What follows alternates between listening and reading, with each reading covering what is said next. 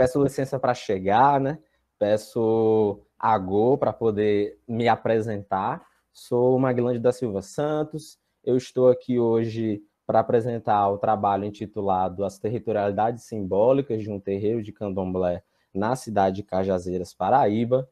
Tive o grande prazer de ser orientado agora no mestrado né, pelo professor Otávio José Lemos Costa e quero também agradecer o apoio a, da CAPES por ter financiado essa pesquisa, né, uma bolsa integral durante todo o meu mestrado, e também, logicamente, agradecer ao LEGEC, o Laboratório de Estudos em Geografia Cultural, onde eu pude realizar muitos estudos, onde, onde houve muitas discussões sobre a geografia cultural e que é a base para esse meu trabalho, né, para essa minha pesquisa, que eu vou agora apresentar para vocês. Saúdo a todos a todas, uh, Motumbá para quem é de Motumbá, Axé para quem é de Axé, boa tarde para quem é de boa tarde.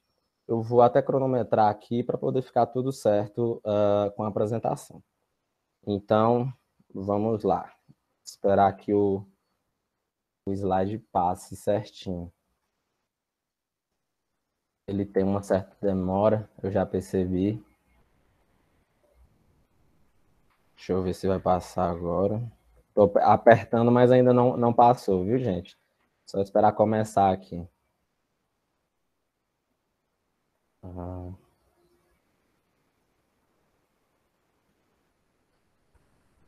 Pronto, agora foi. Pois bem, é, eu sempre começo a falar do meu trabalho uh, falando de onde eu venho e de onde parte também essa pesquisa, né? que é o município de Cajazeiras. Cajazeiras é, é um município que fica no extremo oeste do estado da Paraíba, a 490 quilômetros da capital João Pessoa. É um município que, segundo o REGIC 2018, uh, é um centro subregional A de grande importância para todo o estado e região também, uma grande potência em saúde, em cultura e em educação também, principalmente educação. A universidade onde eu me formei é um campus da UFCG que fica em Cajazeiras, uh, na graduação, né? sou licenciado. Então, eu venho desse lugar e é, de, e é nesse lugar que acontece a minha pesquisa. Uh, o meu objetivo geral, quero aqui trazer para vocês, que é descrever como se constituem espacialmente as territorialidades simbólicas de um terreiro de candomblé. Mas não apenas olhar para esse terreiro de candomblé, é olhar ele meio à diversidade cultural e religiosa dessa localidade onde ele se encontra. Cajazeiras uh, um município do estado da Paraíba. Pois bem, eu estou aqui trazendo que eu vou falar durante toda essa minha pesquisa, né? É, eu desenvolvi uma pesquisa que tenta fazer o trabalho da, da relação entre o terreiro e a sua vizinhança, pensando ela enquanto uma diversidade cultural e religiosa, pensando é, as pessoas que estão ao redor, quais religiões elas praticam e tentar entender essa relação. E vejam, o verbo descrever ele é muito importante para a minha pesquisa, mas muito importante mesmo. Ele está presente tanto no objetivo geral, né, que vocês estão vendo, como no meu método e na minha metodologia, as bases, né, para eu poder dizer que estou fazendo aqui um trabalho científico. O verbo descrever volta aqui na fenomenologia, né, o meu método, quando eu coloco que ele é um método de, de descrição do fenômeno que é acessado pela consciência do ser, ou seja, esse fenômeno seria aqui a realidade passível de sentido, tudo aquilo que é vivenciado, experienciado pelos sujeitos no seu dia a dia em comunidade, no seu dia a dia no mundo, ou seja, o ser no mundo, e eu tento aqui descrever esses fenômenos, essas experiências que são acessadas pelos, pelas consciências dos sujeitos. Logo, eu estou falando que com a, com a fenomenologia eu pude descrever o terreiro, e não entender o terreiro, e não analisar o terreiro, interpretar o terreiro. Eu quero aqui descrever o terreiro enquanto um fragmento de, de espaço material e simbólico, e assim como né, eu também tento fazer uma descrição do seu conhecimento de mundo e das vivências de todos os sujeitos locais, sejam eles os membros do terreiro, como também a vizinhança que eu mantive uma relação durante o meu campo. Na minha metodologia, eu coloco aqui a etnografia como principal uh, metodologia, né, como principal procedimento operacional, onde eu a vejo como a observação participante, né, a descrição densa, eu olho para o campo, para aquele espaço onde eu estou mergulhando para fazer a pesquisa e olho ela para além das superficialidades. Não é apenas as falas dos sujeitos, mas todo o pano de fundo que tem uh, por trás de todas aquelas situações que eu estava vivenciando. Então eu supero, eu tento superar as superficialidades que os sentidos mais básicos do ser humano possam me, me trazer para alcançar algo a mais, para entender os contextos, para chegar e, e, perceber as gestualidades, as corporeidades que possam estar presentes ali no meu campo através da etnografia. E aí, com os meus vizinhos e com o terreiro, eu trabalho de uma forma meio que diferente, né? Podemos dizer assim. Com os vizinhos, eu faço entrevistas, principalmente, né? Entrevistas não diretivas, ou seja, eu, a partir de um roteiro uh, semi-estruturado, flexível de perguntas, eu vou realizando as perguntas para a vizinhança, né, para os moradores da vizinhança, que, a depender do que eles forem me respondendo, pode surgir outros questionamentos e assim vai. Mas o grande pulo do gato, né, se é o que eu posso falar assim, é que a entrevista não está dissociada da, da etnografia. É, assim como eu falo de uma descrição densa, eu não posso apenas observar as respostas das perguntas, mas o que veio antes ao contato, o durante o contato, o depois, do, durante a, a pesquisa e o que veio depois no meu contato diário com aquela vizinhança. Então, todos os gestos, as formas, as posturas, quem estava presente junto ao entrevistado, tudo isso conta para a minha entrevista, é, porque faz parte da etnografia. E com o terreiro, essencialmente, eu estou falando de uma autoantropologia. Mas como assim, Maglândio? É porque eu não falo única e exclusivamente de um terreiro. Eu estou falando do meu terreiro. O terreiro ao qual eu participo, o terreiro que eu sou membro, onde eu sou mais um dos filhos de santo, o terreiro onde eu fui iniciado para o candomblé. Então, eu me apoio em vários pesquisadores, vários cientistas sociais, para embasar uh, teoricamente essa pesquisa. Eu trago Bourdieu quando ele vai colocar a objetivação participante em um estudo que ele realizou com seu próprio pai. É, trago Duarte e Gomes, que fazem é, dessa mesma objetivação participante para poder é, fazerem estudos com seus familiares, tentando entender todo o perfil geracional de suas famílias perfil geracional e da religiosidade da, das suas famílias. E Stratton, que alcunha esse termo, autoantropologia, ela que realiza trabalhos com pesquisadores que discutem as suas próprias comunidades. Então, é, na autoantropologia, eu estou aqui partindo do pressuposto que eu sou um sujeito híbrido, eu sou um sujeito fluido. Eu sou tanto autor do trabalho, como eu sou ator no trabalho. Então, eu vivencio esse duplo papel nessa discussão que estou apresentando a vocês. Os meus instrumentos de coleta, essencialmente, é uma caderneta de campo, como essa que eu tenho para fazer as anotações de hoje, uh, onde eu fiz sempre anotações posteriores às minhas vivências, seguindo o exemplo de Malinowski. Quando ele descreve algumas experiências que ele teve no livro a, o. Esqueci do nome agora. Os Argonautas do Pacífico Ocidental, bem é, lembrei. Os Argonautas do Pacífico Ocidental. Quando ele começa a falar sobre a forma como ele chegou naqueles sujeitos, em um dado momento ele diz que ele estava ali é, anotando as suas, as suas vivências, as coisas que ele estava percebendo, e aí chega um sujeito e pergunta o que é que ele estava fazendo. Pois bem, ele nota nesse momento que ele estava interferindo na naturalidade das ações, quando ele não estava é, participando mais, ele estava observando, ele se destaca do grupo para poder anotar. Então, ele faz um, um, um convite a nós pesquisadores deixemos de lado um pouco a câmera, um pouco o, o gravador de áudio ou de vídeo, para a gente vivenciar aquele espaço e exercitemos a memória é, anotando as coisas depois.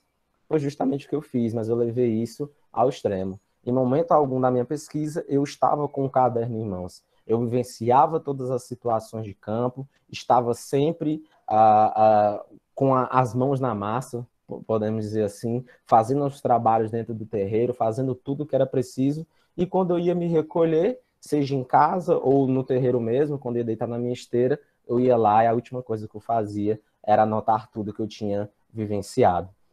Uma dessas anotações eram desenhos, desenhos à mão, que eu fui uh, sempre ex exercitando essa minha habilidade de desenho desde criança, desde moleque, quando meu pai trazia pedaços de papel que ele usava para embrulhar os doces que ele vendia na rua. Ele trazia os pedaços, minha mãe cortava em formatos de, de caderninho, grampeava e me dava um pedacinho. Então, sempre tive essa habilidade de desenho desde pequeno. E aí, eu potencializo esses desenhos colocando eles no Adobe Photoshop, onde eu faço a produção gráfica de todo o desenho que vocês vão ver na dissertação ou até mesmo na apresentação de hoje, há alguns exemplares disso. Com o celular, eu apenas utilizei o aplicativo C7 GPS Dados para coletar algumas localizações geográficas de espaços que nós do terreiro acessamos ao longo do período do campo uh, para fazer alguns rituais uh, sagrados. Então, eu coletei aquelas localizações e uh, exportei para o computador, onde eu, a partir do programa QGIS, produzi alguns mapas que vocês vão ver. Então, resumindo tudo isso, né? O meu recorte espacial é o terreiro onde eu sou membro e a vizinhança que está ali ao redor do terreiro na cidade de Cajazeiras. O meu recorte temporal vai de 11 de janeiro a 30 de abril de 2020, foi o período em que eu fiquei imerso em campo fazendo a etnografia. Uh, vou trazer algumas condensações de resultados que eu trago aqui e apresento para vocês. É, primeiro dizer que o território terreiro de Candomblé ele é um espaço sagrado carregado de geossímbolos, e aqui eu faço, é, trago uma, uma grande saudação à professora Aurelianice de Melo Correia, que é, alcunha esse termo, né, território terreiro, e a professora uh, Bonet Maison, que fala sobre os geossímbolos, geossímbolos como uh, as marcas é, identitárias que são deixadas no espaço, é, a partir da, das culturas, dos grupos, ah, muitas vezes dos grupos subalternizados, que são deixados de lado, mas em uma posição revolucionária, em uma posição de resistência, estão ali disputando o uso da cidade. E o terreiro é justamente isso: é um território, é uma África transportada ao Brasil, que está ali simbolicamente é, identificada enquanto um espaço de fé, um espaço cultural de matriz africana uma religião, o candomblé, né, uma religião diaspórica, que tem grandes menções à África. E a gente percebe isso no, no desenho né, que eu trago para vocês, que está no lado direito de todos, uh, uma planta baixa né, que, eu, que eu desenhei, onde vocês podem ver toda a hierarquia é, sagrada que, que divide o espaço do terreiro. Vocês podem ver os, os, as divindades frenteiras que ficam na frente do terreiro, uh, as árvores que ficam na frente, o fundo onde fica o barracão. Vocês podem ver aí também os quartos do, dos orixás, cada um com o seu quarto diferenciado, né? Uh, as divindades que são a, as líderes da casa. Vocês podem ver aí espaços que remontam a regiões da África e outros que remontam a outro espaço totalmente diferente. Então, o terreiro é esse lugar que é carregado de geossímbolos que remontam à África, simbolicamente a essa África transportada. À esquerda de vocês, vocês vão ver aí a fachada, né? Essa arquitetura de terreiro, como eu coloquei no trabalho, que mostra como a, essa antiga residência do líder religioso se torna agora um espaço sagrado. Por mais simples que às vezes possa parecer, né, para uma pessoa leiga, o, o, o ato de colocar algumas talhas, né, alguns quartilhões que tem alguns segredos dentro, depositados dentro desses quartilhões, colocados na parede frontal do terreiro, aquilo já está demarcando o espaço. Ao fundo, uma bandeira de uma outra uh, divindade que sempre mantém essa tradição de, de erguer-se uma bandeira branca, as árvores sagradas, a, a farinha, né, o, o padê que é depositado na frente do terreiro em vários momentos. Então, essa fachada, ela demonstra que aquele espaço é um espaço diferenciado. E no fundo fica o lugar, um dos lugares mais importantes, que é o barracão.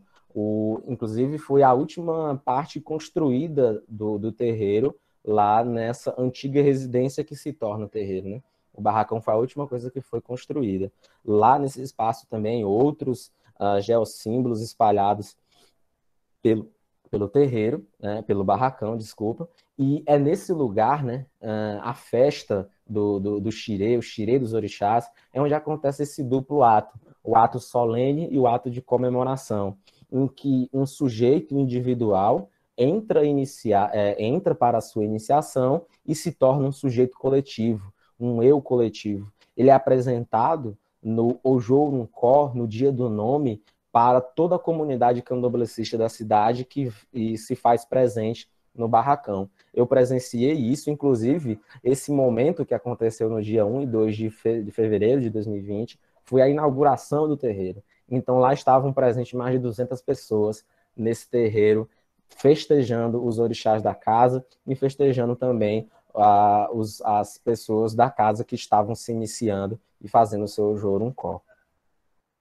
Como segundo resultado, eu demonstro aqui para vocês, né, trago para vocês, que não só desse território uh, vive o terreiro, existe território do terreiro para além do terreiro, e aí é o que eu estou falando de uma disputa, de um ato transgressor de utilização da cidade, né? O uso da cidade, a microterritorialidade aí colocada. Por quê? Porque nessa extensão do terreiro, nesses momentos em que o terreiro se expande para além dele, ele está ali se demonstrando como um grupo, uh, muitas vezes subalternizado, mas que se utiliza dos espaços hegemônicos, que às vezes tem outras funções dadas pelos setores hegemônicos, mas que ele está ali para dizer que aquele espaço também pode ser dele. Muitas vezes por alguns momentos, alguns instantes, não, né, nem sempre demora muito, mas naquele momento, aquele espaço é uma extensão, se torna um lugar sagrado. Os seus corpos sacralizam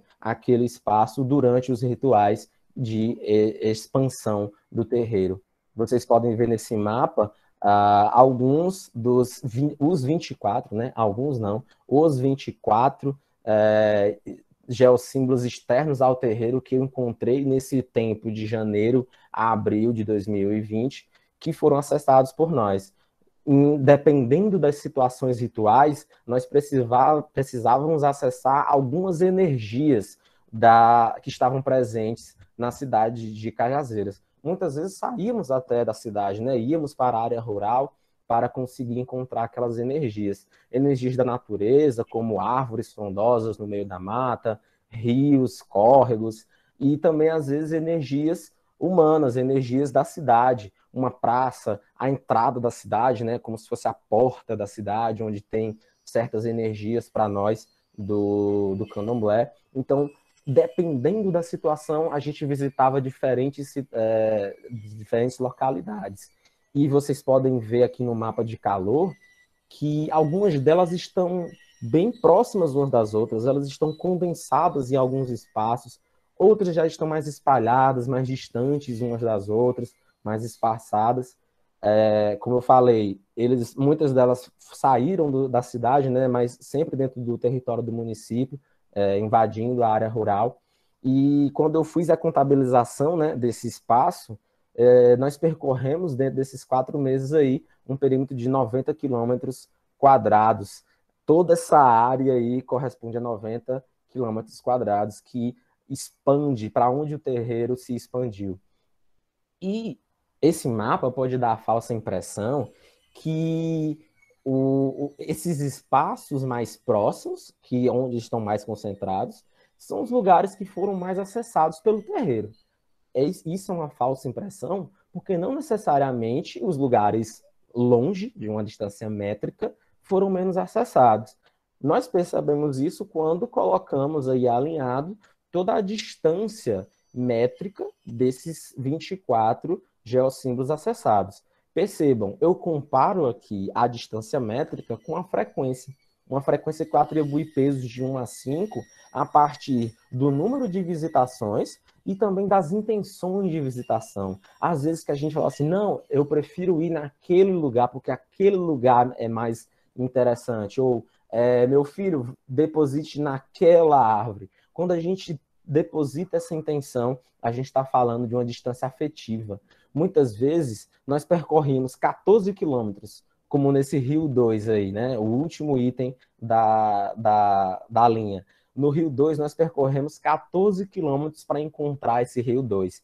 E a beleza do espaço, a, todo o potencial paisagístico que nós víamos quando chegávamos lá, nos fazia ir com muito mais prazer. Nós vencíamos essa distância com muito mais é, é, prazer, né? utilizando a nossa emoção para aquilo, mais do que um, um outro corpo d'água, como o açude 1, que é o segundo item da, da lista, que está a 900 metros.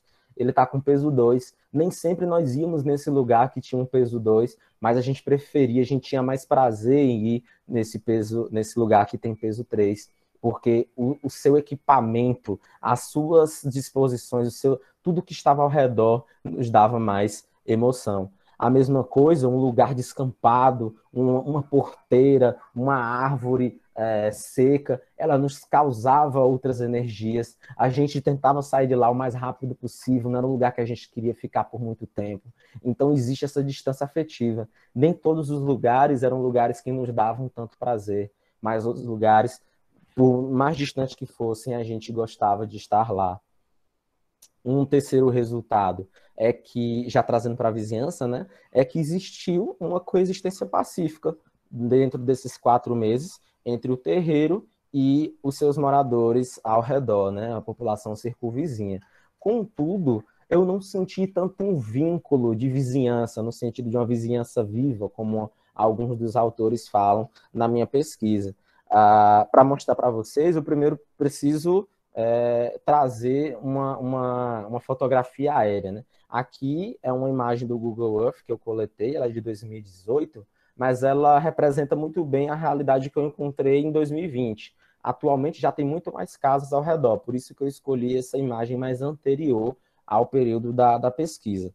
É, tem as casas que haviam no, no período correto, né, da pesquisa de, em 2020. E aí eu fui entender o que seria vizinhança. Peguei as casas ao redor desse loteamento, é um loteamento muito novo, e identifiquei quais casas sentiam mais impacto da presença do terreiro. Mas que impacto? O impacto sonoro e o impacto visual. O visual seria toda a circulação das pessoas do terreiro, né? O entrar e sair, aquelas pessoas de branco passando para cima e para baixo, os dias de festa, uh, os carros uh, e motos que ficam estacionados na frente, e eu percebi que sentia muito mais impacto, né, dava muito mais impacto visual na frente, né, nessas casas que estão ao lado. As casas ao fundo não sentiam tanto impacto. Contudo, no impacto sonoro, as casas do fundo deveriam sentir muito mais impacto, porque o barracão, o lugar onde acontece a festa, fica nos fundos do terreiro. Então, eu tentei pegar a, a, a o, o, impacto visual e o impacto sonoro para identificar as casas que sofriam muito mais dessa uh, interferência, podemos dizer assim. Porém, eu não queria falar com todas as casas, porque eram 20 casas ao redor, fora essas duas que estão destacadas desse grande bloco da quadra, né? Então, eu fui percebendo algumas que eu poderia fazer e outras não. Então, as que eram mais distantes, eu não fiz o contato e estão aí marcadas em preto, e as outras cores representam as casas que eu tentei fazer o contato. Elas tinham, elas sofriam muito mais impacto da presença daquele do terreiro.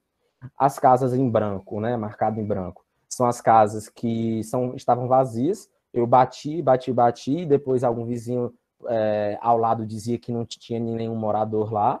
As casas, a casa em amarelo é uma casa que eu bati por várias vezes e não tinha ninguém presente nos momentos que eu tentava fazer a entrevista, sempre horário comercial, mas às vezes eu até vi eles de noite, chegando em casa, por exemplo, só que eu estava em atividades no terreiro, então eu não ia importunar aquele morador, eu só procurava eles no horário comercial. As casas em vermelho são as casas que eu tentei fazer o contato consegui falar com as pessoas. Elas muitas vezes marcaram comigo, mas começaram a, não, volte amanhã, hoje eu não posso. Hoje eu estou sozinho em casa, uma criança lá, lá dentro dizendo, eu estou sozinho em casa. É, enfim, iam acontecendo situações que nunca fizeram com que as entrevistas acontecessem. E, por fim, as casas em azul são as casas que me concederam a, as entrevistas. São seis casas, das 20 que estão ao redor, que me dá um, um, uma, uh, um aproveitamento né, de, 20, de 30% das casas ao redor do terreiro. Então, nessas casas, o que, que eu avaliei nas minhas entrevistas, né, entrevistas não diretivas? Os discursos, tudo aquilo que eles diziam, mas o que era dito e o que também era interdito nos seus discursos. O que podiam me demonstrar suas percepções de mundo e o que também podia me demonstrar os seus conhecimentos acerca do terreiro. Algumas falas me foram muito marcantes. Uma delas, né, inclusive é um, um, o título de um dos, dos itens do meu, do meu último capítulo, é quando uma moradora fala que eu tenho cara de que, de que eu sou de candomblé, que a gente percebe isso. Então, para mim foi muito surpresa ela dizer na minha cara que eu tenho um cara, que eu sou, que eu aparento ser, é, tem algo que, que me demonstra que eu sou de, de candomblé. E eu perguntei para ela o que isso queria dizer, o que que ela percebia que poderia demonstrar para ela que eu sou de, de terreiro, mas ela não conseguia responder. Mas olha o interessante, ela tentava fugir de mim, né, digamos assim, por várias e várias oportunidades. Eu bati na porta dela várias vezes. Ela sempre perguntava o porquê do trabalho, eu explicava tudo, mas só na terceira vez que eu vou até a casa dela e que ela me faz essa pergunta, eu respondo positivamente, sim, sou candomblessista, ela solta um sorriso e começa a dizer: Ah, mas eu já fui na, na festa de inauguração do terreiro dali de trás. Ela aparentemente não percebeu que eu era daquele terreiro. Ah, eu fui na, na, inauguração do terreiro que tem ali atrás, eu achei muito bonito, eu tenho muita curiosidade. É, inclusive, alguns moradores aqui do lado estavam comigo, pessoas essas que em entrevista disseram que não tinham ido, mas tudo bem. Então, elas começou a soltar o verbo, a dizer tudo. Ela não fez a entrevista comigo, Contudo, ela intimou o seu afilhado para fazer a entrevista. Então, percebam, ela se soltou muito mais quando ela descobriu que eu era candomblessista. E aí, o seu afilhado me diz um discurso como esse que está logo abaixo. Macumba não é lugar adequado de frequentar. Mas percebam, ele não diz isso e fica o silêncio mórbido. Ele diz isso e rapidamente responde. Mas isso é o povo que diz. Ou em outro momento, quando ele solta uma outra frase forte, ele fala que o povo muitas vezes fala assim. Então, tudo que pudesse me aparentar algum tipo de é, intolerância religiosa ou racismo religioso, ele jogava a responsabilidade para o povo. É sempre o povo que diz. Nunca a responsabilidade era dele. Ele se desencilhava dessa responsabilidade. E, por fim, trago aqui a frase de uma evangélica que mora ao lado do terreiro, quando ela me pergunta se Pomba Gira é uma entidade que desfaz casamentos.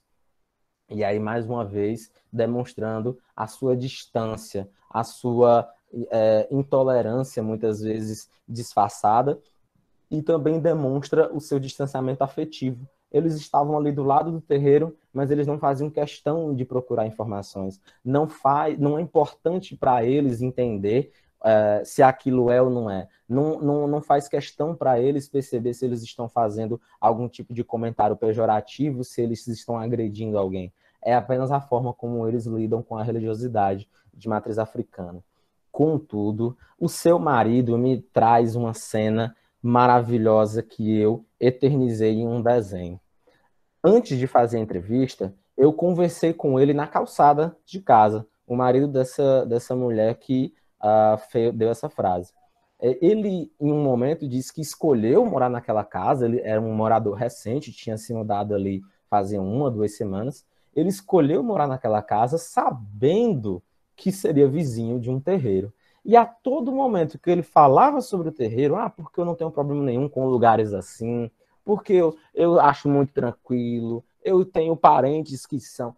Tudo ele mudava a sua posição corporal, ele projetava sua cabeça para o alto, ele apontava para o terreiro. E não apenas para o terreiro, ele apontava para os quartilhões que ficam na frente, na fachada do terreiro, visível para todo mundo.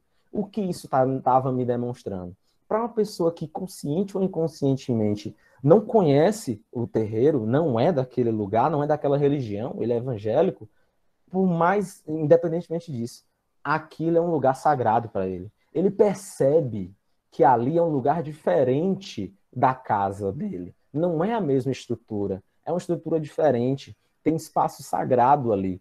É um espaço que ele não está acostumado, mas é sagrado. O que me lembrou muito, mas muito mesmo, essa música de Nega Duda, que é uma sambista uh, que canta essa, essa música falando de uma divindade chamada Tempo, ou Quitembo, que lhe dá uma bandeira que é tão branca como Lembá, como, uh, como Oxalá para os iorubanos, ou Lissá para o povo do Benin. E essa bandeira vai ficar dentro da casa. E quando todo mundo, qualquer pessoa, passar por ela e olhar, vai saber que ali é uma casa de candomblé. Então aquela bandeira está marcando um território, assim como a nossa bandeira no terreiro, mas ela não é tão visível. Porém, os, os quartilhões que estão aí depositados, as divindades frenteiras, elas são sagradas e elas são uma marca que ali é um território de matriz africana.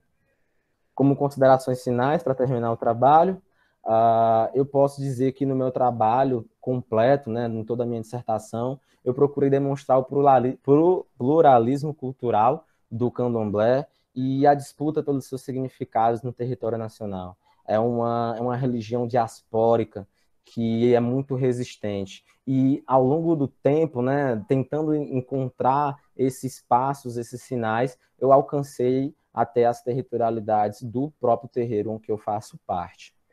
Descrevi nesse, nessa dissertação as vivências dos sujeitos que estavam ao meu redor, sejam elas do terreiro, seja da vizinhança, mas também as minhas experiências, tudo que eu estava vivenciando ali. Experiências que se expressavam nas suas corporeidades, nos seus gestos, em tudo que estava ali, não só nas suas palavras, mas sempre demarcando um espaço, demarcando o espaço.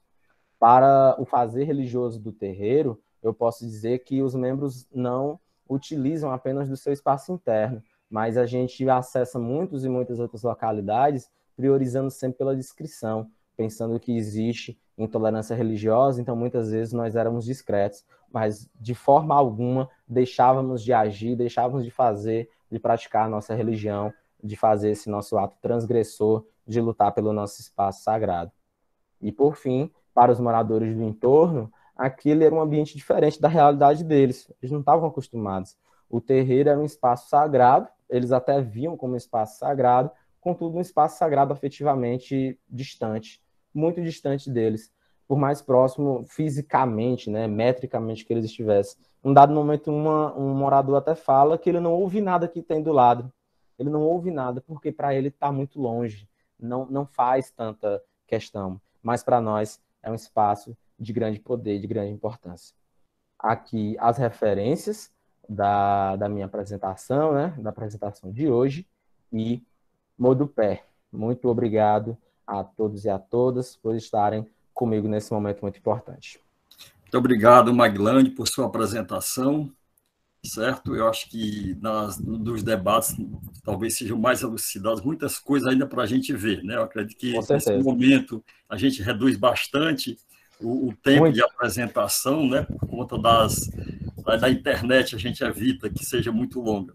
Então eu passo agora aos questionamentos da banca, começando pelo, pelo ritual, né? Que a gente pede para que o membro mais externo a UES se, se manifeste. No caso, o professor Emílio Tarles Mendes Pontes, né, professor, como já falei, doutor em Geografia pela Universidade Federal de Pernambuco, trabalha na linha de Geografia Cultural e também um dos coordenadores do LEC GEO, na, onde, na instituição que ele ministra aula, né, pesquisa, Instituto Federal do Ceará, em Quixadá.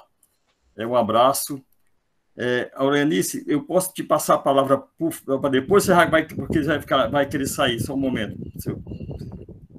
ela pediu aqui para levantar a mão. Por favor, pode falar, Áurea, só um instante. Pode te conceder a palavra. Áurea, está ouvindo? Pode falar. Ah, poxa, obrigado, Otávio. É, eu fico muito, muito feliz, né? O Maglândio sempre muito gentil, me fez um convite muito amoroso, mas eu estou num período, né? As pessoas sabem, eu perdi minha filha, por mais que a gente tenha fé no orixá, entenda os desígnios é, de Olodumare, é, eu não estava me, me sentindo pronta para ler e fazer avaliação é, pertinente né? E, e, que você merece. Pela sua apresentação, eu estou muito feliz. Eu acho que eu lancei aquela semente né, do território terreiro e eu achei muito interessante você já começou a ver além. É realmente essa relação do terreiro com a sua vizinhança e essa não reconhecimento, quer dizer, reconhece como um espaço sagrado, porém não reconhece ainda como uma religião forte, né, sem o preconceito. E isso a gente sabe que é muito, é, muito forte, né? É, até por conta do, do crescimento do, do, do, dos neopentecostais. Mas eu fico muito feliz, meus parabéns. Otávio, meu amigo, meu irmão, muito obrigado pelo carinho sempre. É, foi bom que também vi Caio, que é um amor, pessoa que eu adoro, mas é, infelizmente não pude participar como banca. Mas, Maglândio, é, minha missão foi cumprida, uma missão que Xangô me deu lá atrás. Agora são vocês que vão continuar. E eu estou vendo aí um florescer. Oxalá te cubra com todo sucesso de prosperidade com seu alá. Axé. Axé. Denise, muito obrigado. Compreendemos a sua ausência na participação da banca, mas quero dizer que a minha orientação para o Maglândio foi pensando em você. Aquela coisa do, do, dos desenhos, dos terreiros, foi pensando no seu trabalho que você desenvolve já, que talvez deu pontapé para trabalhar os cursos de matriz africana à luz de uma espacialidade. Muito obrigado. Um abraço. Ah, obrigada é, a você. Passo agora a palavra para o curso Beijo. Tá, agora eu, eu, vou desligar meu coisa. Tchau. Tchau. Passa a palavra agora para o professor Emílio Tarles para as suas considerações. Por favor, professor. Boa tarde, mais uma vez, obrigado. Boa tarde, estão me ouvindo bem? Sim. Então, eu vou preferir ficar sem a câmera, posto que a internet aqui já está meio é, dificultosa desde ontem, tá? Nenhum problema, não é? Professor Otávio e os demais. Ok. Então, gente, eu quero primeiramente agradecer né, os convites, meu querido amigo, professor da UES de décadas atrás, professor Otávio, no qual temos uma relação de amizade até hoje né, incrível, né, com estabelecimento das parcerias. Então, quero agradecer demais o convite. Maglândio também por você ter entrado em contato e ter me presenteado né, com esse trabalho incrível, né? depois eu vou comentar mais a fundo. Então, quero saudar também o professor Wagner, que está aqui, o professor Caio, professor Lenice, os demais que estão, os professores. Quero também dizer que temos aqui vários estudantes da geografia de Quixadá. Né? Estou muito contente, nós temos cinco ou seis, não vou nem citar o nome para não ser é, é, infeliz em esquecer alguém, mas eu estou vendo aqui na lista que vários aceitaram o convite, né? mesmo nas férias, então, quero agradecer também aos estudantes aqui da Geografia do Sertão Central Cearense por estarem prestigiando e, com certeza, pelo aprendizado né, trazido através da sua apresentação e, posteriormente, do seu texto que vai ser disponibilizado para nós. Também agradecer aos demais presentes né, nessa tarde bem calorosa aqui em Quixadá. Eu estava dizendo anteriormente, estamos beirando aqui os 40 graus, mas é assim mesmo, né? Então, Maglândio, então, quero começar dizendo que, é, primeiro vou fazer uma, um pequeno comentário geral e, posteriormente, eu passo é, diretamente ao seu trabalho, eu penso que você deve estar aí com o texto aberto, né? com certeza. Hoje não tem mais a, o texto impresso, então tem algumas facilidades, né? ao mesmo tempo algumas dificuldades, mas eu acredito que a gente vai conseguir desenrolar bem essa questão. Aqui também já temos essas experiências né, de defesas remotas e tem sido algumas vezes bem interessante. E eu acho que, a princípio, Maglândio, né, eu estava pensando né, sobre o seu trabalho e que ele me lembra e me traz como mote inicial de conversa que nós não podemos esquecer jamais que somos um país de um passado muito violento, onde a inclusão, entre aspas, né, de diferentes povos nunca foi algo dado, e pelo contrário, foi sempre encoberto. Né? E essa submissão também, entre aspas, nos foi trazida ao preço do apagamento das várias culturas. Então, a gente não pode esquecer jamais, seu trabalho nos remete a isso, né? e pensar que muitas definições generalizantes que foram feitas ao longo da história, sobretudo né, tratando aqui do Nordeste, a gente não pode esquecer que essas tensões historicamente acontecidas e perpetuadas, vividas ainda hoje, elas estão naquela inconstância né, que obrigava no âmbito religioso, por exemplo, a promoção de uma constante re-evangelização, do qual você vai tratar no seu tema. Né? E se a gente pensar como alguns antropólogos pensam, a inconstância é uma constante na equação selvagem. Então, nesse ponto, né, a gente tem muito que pensar, tem muito que discutir no seu trabalho. E a gente não pode esquecer também que seu trabalho nos remete é, obviamente, à discussão da escravidão é, no Brasil. Isso não pode passar despercebido, né? E que as negativas sempre foram formas de intolerância. Todas elas. Porque não nos permitem, né? Sequer que a crítica e o atrito fossem percebidos. Então, se não há um problema, como é que há o confronto? Né? Se não há problema, não há o confronto. E isso você traz à tona no seu trabalho. Né? Então, acredito que, ao contrário dessa afirmativa, você vai trazer o problema e sim teremos o confronto. Não é isso? E se a gente pensar também né, que essas virtudes que eram ditas como boas maneiras ou civilidade, que a gente vai encontrar, inclusive, né, na parte final do seu trabalho, né, elas seriam uma expressão, digamos, do que a, do que a Lilian Schwartz vai dizer que é um, um fundo emotivo rico e transbordante, né?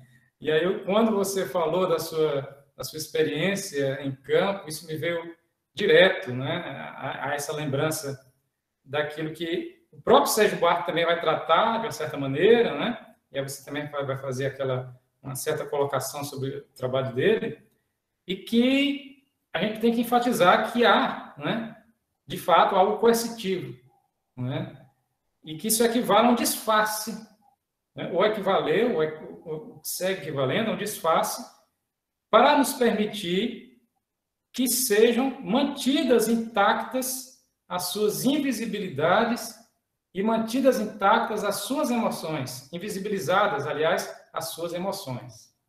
Então, acho que o seu trabalho também vai nesse ponto, que eu acho super importante, sabe, Maglani? Né? Você vai direto né, na ferida da invisibilidade das emoções e na invisibilidade é, dessa coerção que houve, sobretudo no candomblé, e os, e os elementos que estão circundantes a ele. Inclusive, é, você traz muito bem a ideia é, da circularidade cultural, que eu achei muito interessante, né? em contraponto é, a, a, outros conceitos, sobretudo é, que os próprios, digamos, a própria teologia católica vai trazer do, do, da, do sincretismo. Né? Então, acho que isso também é, é, um ponto marcante no seu trabalho, eu achei muito positivo. Então, é, Também podemos lembrar, né, eu acho que não podemos deixar passar que os rituais da intolerância ou os rituais da intolerância, entre aspas também, que eu achei que é um ponto a, a ser tratado no seu trabalho, que às vezes a gente passa a praticar como oposto. E aí vem o confronto e a expressão aberta da polaridade. Não é isso? Exatamente como sempre existiu na nossa história, mas que andou por muito tempo silenciada. Então, acho que isso é muito importante no seu trabalho, porque a gente não pode esquecer daqueles que preferem desfilar a sua intolerância. Isso está marcado na, diretamente na, na sua pesquisa. Então, essa intolerância e essa expressão aberta da polaridade, tão em voga atualmente, também são marcas do seu trabalho. E às vezes essa polaridade, né, que muitas vezes é, é nos passada como uma crença em códigos binários, né, que acho que você também vem é, desmontar um pouco essa ideia, né, e vem trabalhar outros, outras questões, de que a gente está muito é, envolvido, ou sempre foi muito envolvido nessa, nessa história, né? É sempre essas narrativas ou igualmente binárias, ou dos honestos com corruptos, ou do bem versus o mal, o maniqueísmo que sempre foi muito falado, sobretudo no catolicismo, né? E esse funcionamento dessas polaridades, Magdalene, ele vai produzir, por sua vez, uma lógica de ódios. Não é? Então, acho que também o seu trabalho traz isso. Você vai refletir, não é? como você bem colocou na sua apresentação, e eu penso que essa, esse funcionamento dessas polaridades traz, sim, uma lógica de ódios e também uma lógica de afetos, aí no sentido mais amplo, não é? que vão contaminar a compreensão e vão contaminar a avaliação das instituições, seja elas na gama que for, tá certo?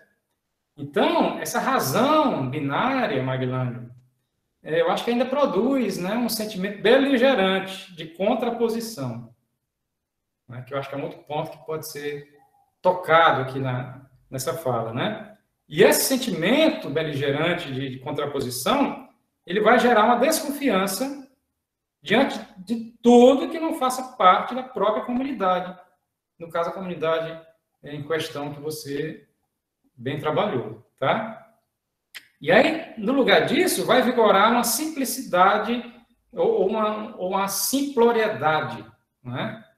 que também está retratada nas suas é, entrevistas, né? e na análise que você vai fazer dessa, dessas entrevistas, né? Então, essa comunicação bipartida, muitas vezes, produziu esses efeitos, né? E aí, eu me lembro também do, do Christian Lenz, que ele vai falar das retóricas da divisão, que eu me lembrei muito do seu trabalho, né? Que essas narrativas, muitas vezes, de luta, de batalha, né? que às vezes tendem a confundir realidade com verdade ou fake, né? Muitas vezes extrapoladas nas plataformas políticas, que vão explorar esse preconceito, que vão explorar essa divisão mais do que outra coisa, né? Então, politicamente, penso eu que essa intolerância, né, sobretudo apresentada no âmbito do candomblé, que você apresenta, é, esse comportamento, muitas vezes, ele vai se utilizar do preconceito e da disseminação de estereótipos. Né? E racismo, sexismo, misoginia, homofobia, pragmatismo religioso ou político, inclusive, todas essas são conhecidas formas de intolerância racial. E todas elas, me parece que de um modo ou outro, você está representando no seu trabalho.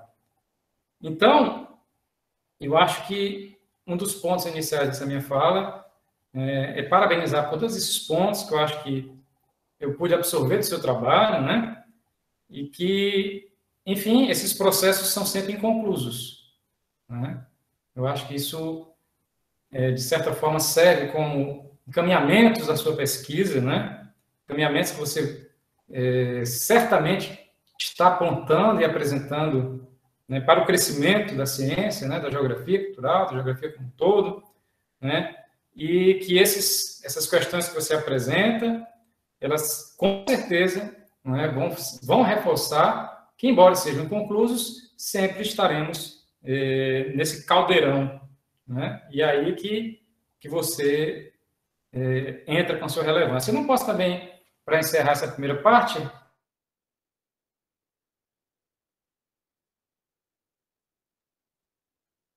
né, as principais eh, mídias você vai ver que eles estão na crescente. A própria Folha de São Paulo traz pesquisas é, nesse ponto, né? Essa intolerância religiosa, desse, sob esse aspecto, elas, enfim, estão, infelizmente, ainda na crescente e que muitas vezes a gente sequer vê nas mídias ou nas grandes mídias, né? Então, às vezes, estão restritas às denúncias e às manifestações que ocorrem no âmbito das redes sociais. É, e que muitas vezes, como eu falei no início, seguem invisibilizadas, né? Dos seus sentimentos, das suas emoções, das suas práticas, das suas possibilidades de manifestação.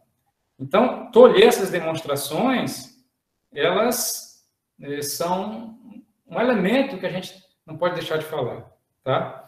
É, eu achei bem interessante quando você vai lá na página 15, no parágrafo nesse contexto, a geografia cultural, que você vai falar né, da religião como parte constituinte da sociedade, né?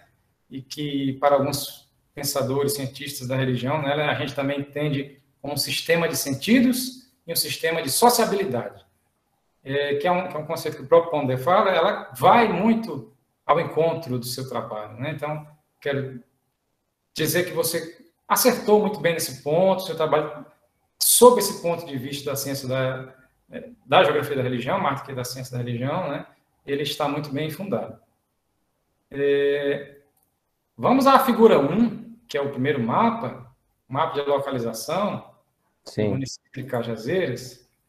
É, eu fiquei pensando que você poderia repensar, você poderia reajustar algumas legendas desse mapa porque o mapa local é sempre aquela história, né? A gente que conhece, a gente que vive, nasceu, está há muitos anos, às vezes, determinado lugar, a gente sabe até de olho fechado, né? É Mas, verdade. Como o seu trabalho vai ganhar o mundo, né? É um trabalho que vai mundo afora, é sempre bom a gente reparar algumas pequenas, pequeníssimas é, correções ou ajustes, tá? Maglande nos seus mapas, nas suas legendas, para não ficar, é, muitas vezes, dúvidas, tá certo? Sim. Que eu acho que tá. Depois você olha com calma, mas acho que as cores, às vezes, tem uma ou outra cor que não está bem batendo hum. e pode gerar uma pequena confusão, mas é só mesmo é, para você reparar com calma depois, tá bom? Ok. Então, Inclusive, vamos... quero só fazer um adendo. Eu sou daltônico, é muito difícil trabalhar com cor para mim, mas eu vou fazer um esforcinho e contar com a ajuda de outras pessoas, pode deixar. Tá bom, mas você vai se arvorar dos seus amigos que. Com certeza. Com certeza vão. vão é, tá certo? Pode deixar. É, vamos lá, então vamos agora para o capítulo 2. Então, lá na página 28, é, você vai abrir o parágrafo, você vai abrir a página 28, dizendo que obras desses autores e tradições de estudo dos processos culturais da geografia chegam ao Brasil muito tardiamente.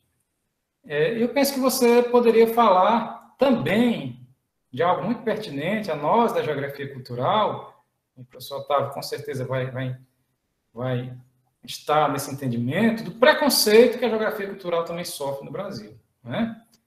Então, acho que aqui não caberia, talvez, né? uma linha, duas, não sei, uma reflexão sua, suas reflexões são tão interessantes que eu acho que você poderia também, eu senti assim, olha aqui, acho que ele poderia é, implementar no texto também essa, entre aspas, até perseguição, né? ou os preconceitos, enfim, seja né, o termo de armas que a geografia cultural sofre e vem sofrendo né? Então, acho que vale a pena né, é, esse. Então, vamos seguindo adiante no ponto 2.1.1, lá no último parágrafo, que é na página 32, né, você vai dizer que, paralelo a essa linha de pensamentos, mais baseada em Saquei Souza, passam a entender o território como fragmento material e material do espaço, né? Sim. Então, eu entendo que você traz um elemento muito interessante, nesse ponto, e aí eu quero fazer essa fala também para os que estão ouvindo, né? que você consegue fazer uma coisa que não é muito é, é, trivial, né? Que é a construção do seu entendimento a partir dos autores com muita propriedade. Então, isso é essencial no trabalho de mestrado, doutorado, é TCC, né? Mas eu quero parabenizar, Maglante, que durante todo o texto, durante todo o seu trabalho, você conseguiu dar a sua interpretação e que não foi uma interpretação banal, não é? Você traz com muita profundidade, você faz uma correlação grande, não é? Às vezes profunda, de autores e conceitos, você dialoga com eles, você faz essa, essa tabelinha interessante e dá a sua opinião embasada. Então, acho que isso é extremamente relevante para o seu trabalho. Tá? É um ponto que a gente precisa, né, professor Otávio, professor Wagner, ressaltar que não é, não é todo dia que a gente consegue estabelecer esse, essa, um trabalho com um diálogo de uma base epistêmica do qual você faz com tanta profundidade. Então, quero ressaltar isso aqui como ponto positivo do seu trabalho e que seja um elemento para os que vêm por aí. Né? Os, que, vêm por aí são os que estão, no momento, pesquisando ou, ou que necessariamente vão pesquisar em breve. Então, você consegue, nessa constelação de conceitos, né, como diria Rasbaer, fazer a sua própria análise e interpretação sem temor, né, fazendo muitas vezes uma crítica forte, eu não concordo com fulano, né, discordo de, de Bonnemeson, e ele que vai catar a latinha lá na Romênia, ou não sei onde for, né, e eu acho isso muito interessante, é um ponto extremamente positivo no seu trabalho, viu, Magna? Obrigado. Vamos seguindo. É, lá na página 35, você começa no meio do parágrafo dizendo assim: em nosso país, né, o cristianismo, em especial a corrente catolicismo, e aí segue o parágrafo, né?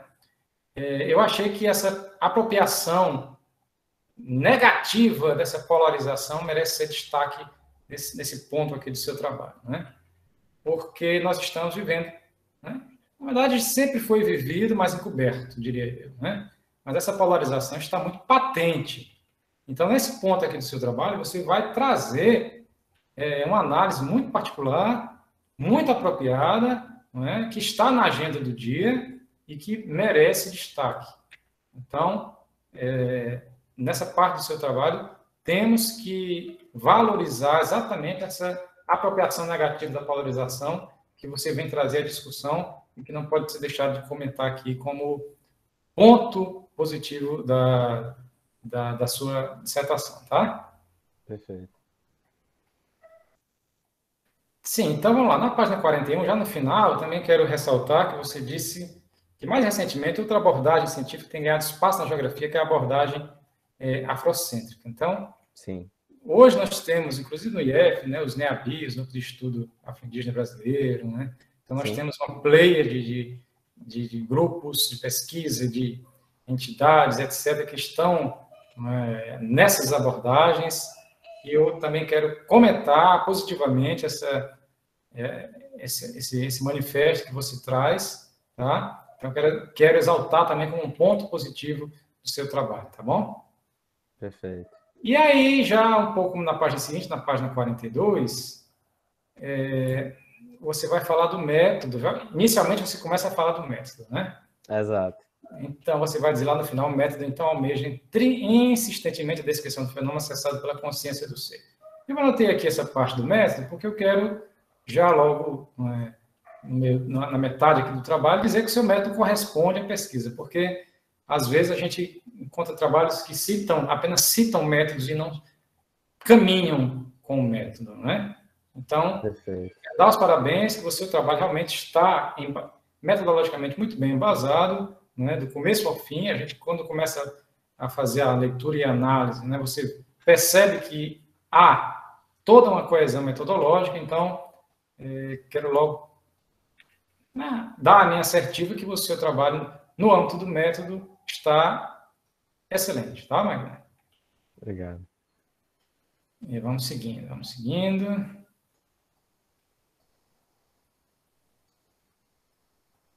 Então, outra coisa positiva na página 50, logo no parágrafo que abre a página 50, é que você vai falar da memorização dos momentos etnográficos, tá? Sim. É, então, isso também eu quero trazer como outro ponto relevante do seu trabalho, porque hoje a questão, a discussão do, é, tanto da, da, memória, não é? dentro da marca da geografia cultural, é super importante, super relevante, num país que normalmente é, nunca trabalhou a questão da memória, é?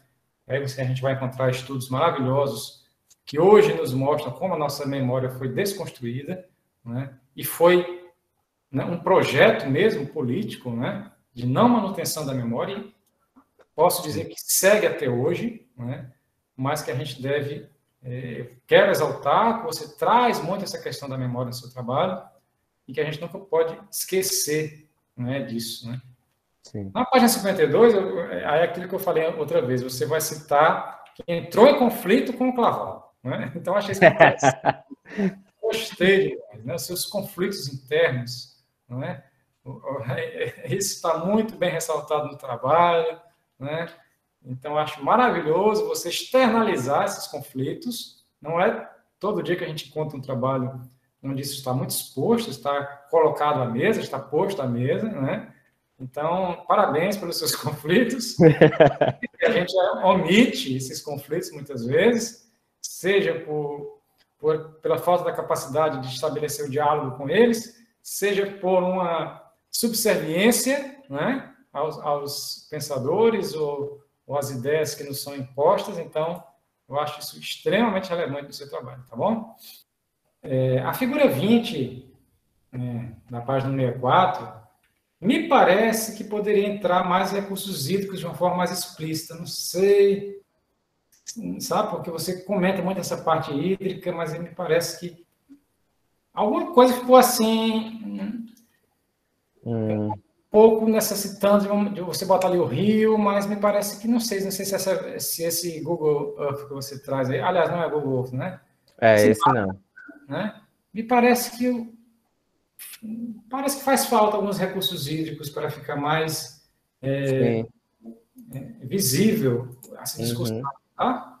Então, depois você pensa essa parte aí, tá bom? Ok. Bom, aí na página 167 é o quadro, na vez de tabela. É, a sua figura 22 está maravilhosa, né? É, nem todo mundo, conheço muita gente que não consegue fazer esses mapas, às vezes eu quero que as pessoas façam, e tem uma dificuldade de trabalhar nessa cidade pequena, que é muito interessante. Né? Sim. Parabéns. A figura é, que você vai comentar logo a seguir, então tá, tá um detalhe muito bom. Sim. É, vamos ver aqui mais. E aí, na página 176, você vai falar assim, em contrapartida, os grupos invisibilizados, Uhum. Né? Aí eu queria fazer uma, uma, outra pergunta, achei a quarta, né? Queria que você comentasse a ação de um jogador da seleção brasileira que trouxe uma discussão né, sobre o candomblé. Paulinho. Eu, Paulinho, né? Isso. Eu acho que queria que você fizesse uma associação, aliás, queria que você comentasse, associando a relevância ou não do ato e da discussão gerada na dimensão do seu trabalho. Uhum. Parece que foi bem interessante essa, né, essa atitude dele. E quando eu vi, eu vi os debates, eu lembrei logo do seu trabalho, de você. Eu queria que você desse uma comentada o quão importante foi ou não foi é, essa ação do, do jogador na, numa Olimpíada, né? Sim. É, diante de, de, uma, de uma prevalência, que a gente sabe que é explícita, de jogadores ditos atletas de Cristo, quase todos de cunho evangélico. Sim. Tá? Perfeito.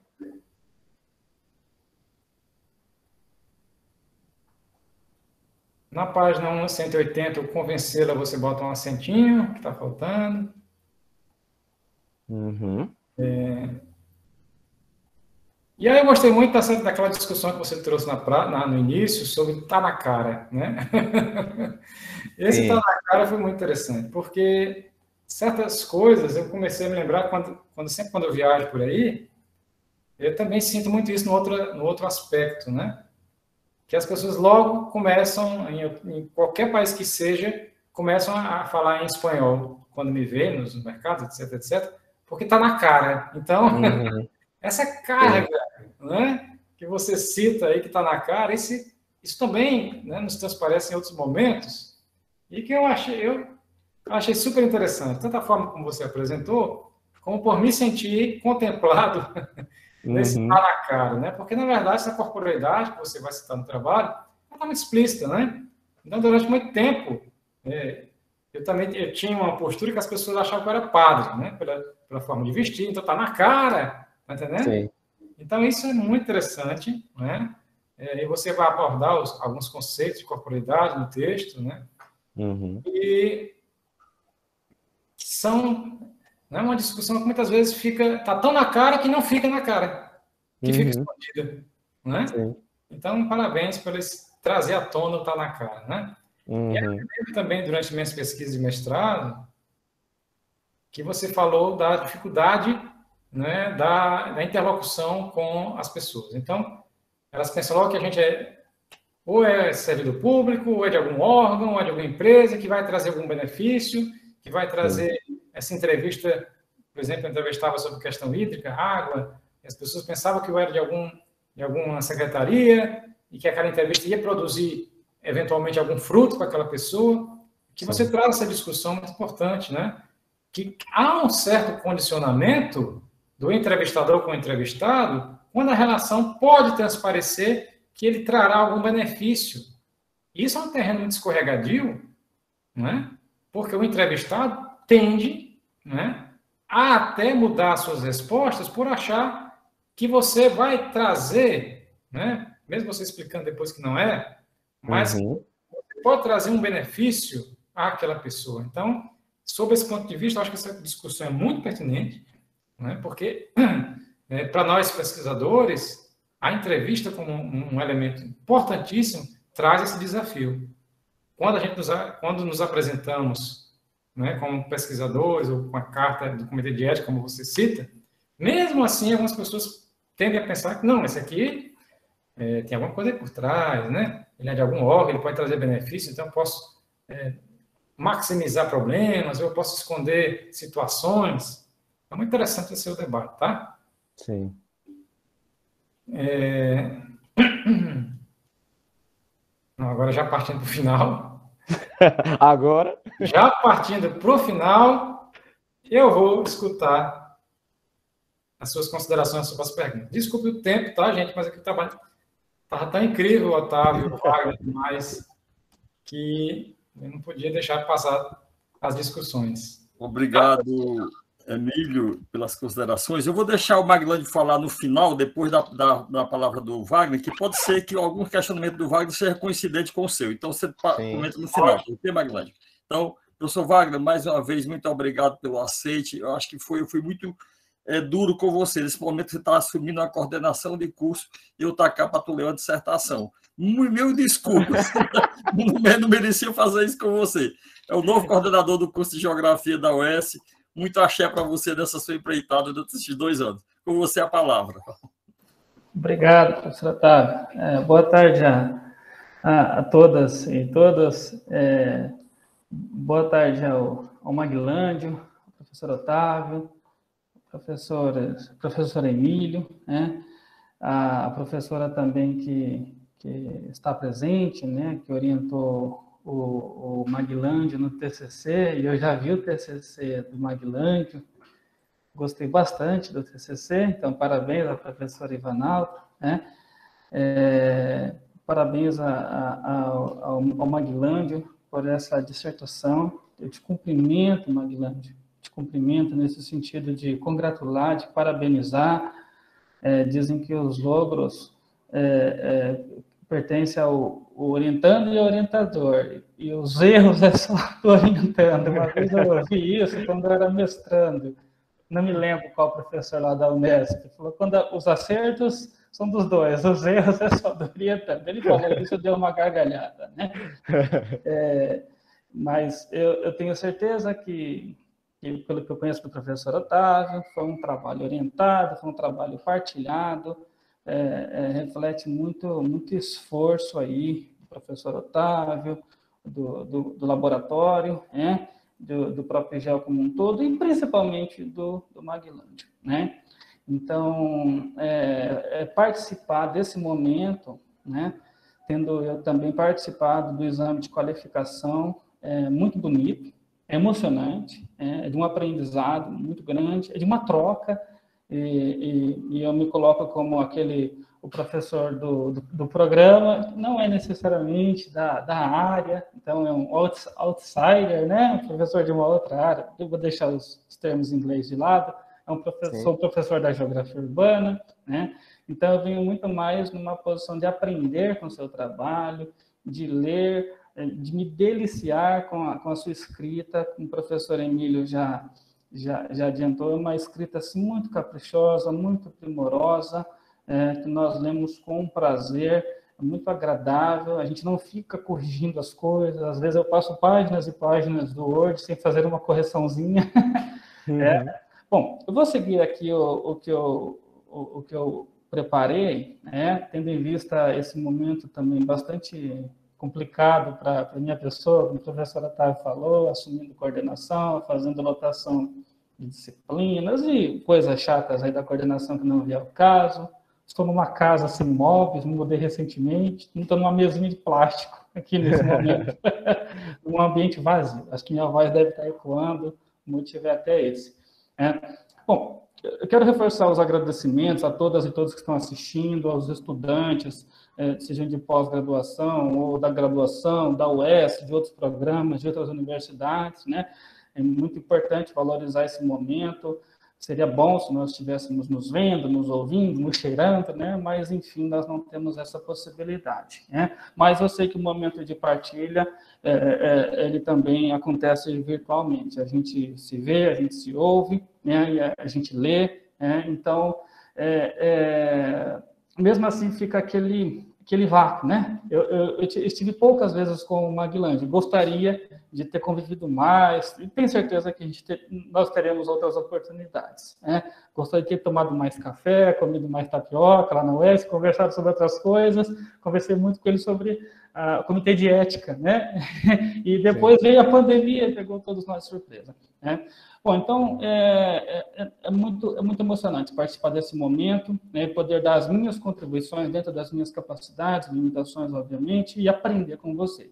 É, vamos lá. É, então, eu vou acompanhar aqui o, o, que, eu, o que, eu, preparei para eu também não ficar dando voltas. Né? Ah, é, é, a, a, condução ética da sua pesquisa é impressionante, Maguilante, né? porque você poderia ter se esquivado de passar por todo aquele processo do comitê de ética, mas você encarou com muita seriedade, desde quando você já sabia do comitê de ética bem antes de eu dar aquela palestra, naquela aula, naquela semana de integração lá do, do próprio GEL. Você já, já conhecia os meandros aí do comitê, de ética em pesquisa. Então, parabéns é, pelo esforço de passar a pesquisa pelo, pelo crivo do comitê de ética, é, pela avaliação, aprovação e o uso desses documentos, né, tendo em vista a existência de uma resolução especificamente para ciências humanas, né, 510, você fez um excelente uso disso, e como nós concordamos, os entrevistados merecem ser eh, resguardados, né, os colaboradores ou participantes merecem ser resguardados eticamente, né? Então, parabéns por ter é, se dado esse esforço e reconhecer a importância disso, porque tem gente que não reconhece, tem gente que faz pouco caso, tem a gente que acha que é algo desnecessário, mas parabéns, então, por valorizar essa dimensão. E, ao mesmo tempo, por se colocar como esse sujeito híbrido, né? É, esse, é, é esse pesquisador participante, é, é, que faz uma descrição densa, que não vai a campo é, para interpretar, não lhe cabe interpretar, como você deixa muito bem, como você se posiciona muito bem do ponto de vista do método, né? então você, e ao mesmo tempo você faz uma escrevivência, né? Você cita Evaristo, Escrevivência. Eu Grande pronunciei... Evaristo. eu pronunciei várias vezes a palavra para não gaguejar. Escrevivência, sujeito híbrido, né? E que se coloca nessa postura deliberada, né? Ele assume os riscos, né? Então, de não, de não partir para análise. Cadê a análise geográfica? Cadê a análise acadêmica, científica? É, você faz uma, uma descrição densa, né? Você não faz uma interpretação você entende que não, não lhe cabe fazer uma interpretação, né? Não lhe cabe incomodar, né? Ah, o, o, os, os, frequentadores, né? os membros do, do terreiro, não, não, é, até na física quântica tem, né? A, a, na, na, física de partículas, né? é, quando agora eu vou me bananar todo, mas você sabe, estou falando de Heisenberg, né? Então, as partículas é, conforme a proximidade, calor específico, enfim, incomodam-se, a análise não é a mesma, né? os resultados não são os mesmos. E eu achei, eu fiquei imaginando você com, com uma caderneta ali, tentando ser o mais invisível possível, o menos incômodo possível, né? É, quando nós estamos em um momento de culto, um momento ritualístico, é, é, é, claro que uma câmera fotográfica, um gravador incomoda, atrapalha, inibe, né? Eu achei brilhante. Você é um artista, né? Já falei em outras ocasiões, né? Sobre os desenhos que você faz, as reproduções que você faz. Então, parabéns pela produção iconográfica, por essa produção artística. E outra coisa impressionante, a, a análise, a produção cartográfica que você faz, né? E é, é eu estou falando, elogiando o seu trabalho, sua dissertação para algumas pessoas, é, que você tem um, é, é, uma, uma, demonstra né, todo um traquejo aí com análise geográfica, que você se apropria de um método que não é fácil, né? E você sabe que é só esse método que lhe garante essa descrição densa, essa, esse trato do seu objeto. Outro método não, não, não lhe adiantaria, não, não te ajudaria. E você também consegue fazer uma apresentação do seu objeto. Me desculpe por usar essa palavra nesse momento que não cabe muito bem, não é o seu objeto de pesquisa, não é, é mas você faz uma análise geográfica, é, cartográfica, usa geoprocessamento, é, usa kernel. É, isso é impressionante. Então, todo esse, esse traquejo que, que você tem é, é, com a pesquisa qualitativa e com a pesquisa quantitativa, alguns gráficos que eu sei que dão trabalho para fazer. É, então, parabéns. E pela produção artística, é, que representa muito bem, né? representa muito bem aquilo que é, facilmente em outros ambientes poderia simplesmente fotografar. e daí um clique, pronto, resolveria Sim. tudo. Então, você reproduz é, é, isso desenhando. Parabéns, viu? É, do, do, seu trabalho, então, eu, ah, da sua dissertação, perdão, você até usa o termo trabalho no momento e eu fiz uma é. dissertação. Trabalho era o TCC, agora é dissertação. Né?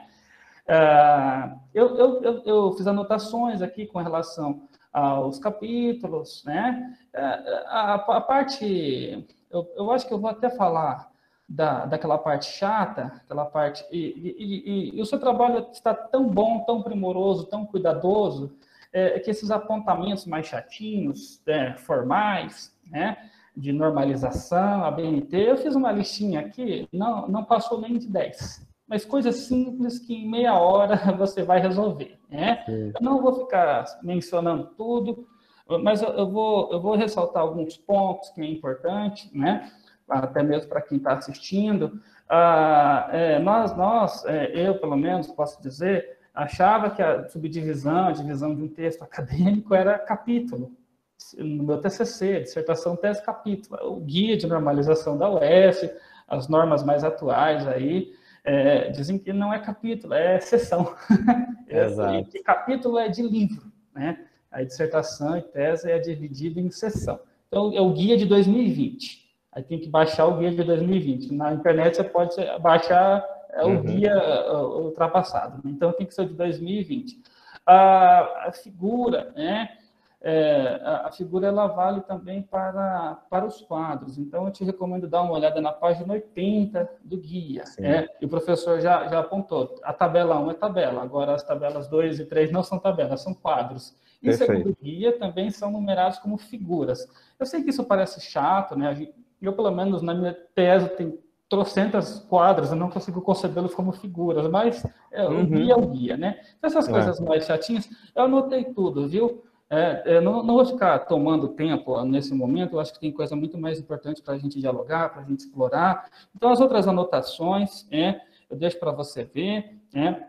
É, ah, eu quero te parabenizar. Olha só, a abordagem geográfica do ponto de vista da rede urbana que você faz de Cajazeiras. Eu acho que você sabia que você ia me surpreender, você me surpreendeu. Sou professor de geografia urbana, estou há 10 semestres aí como professor.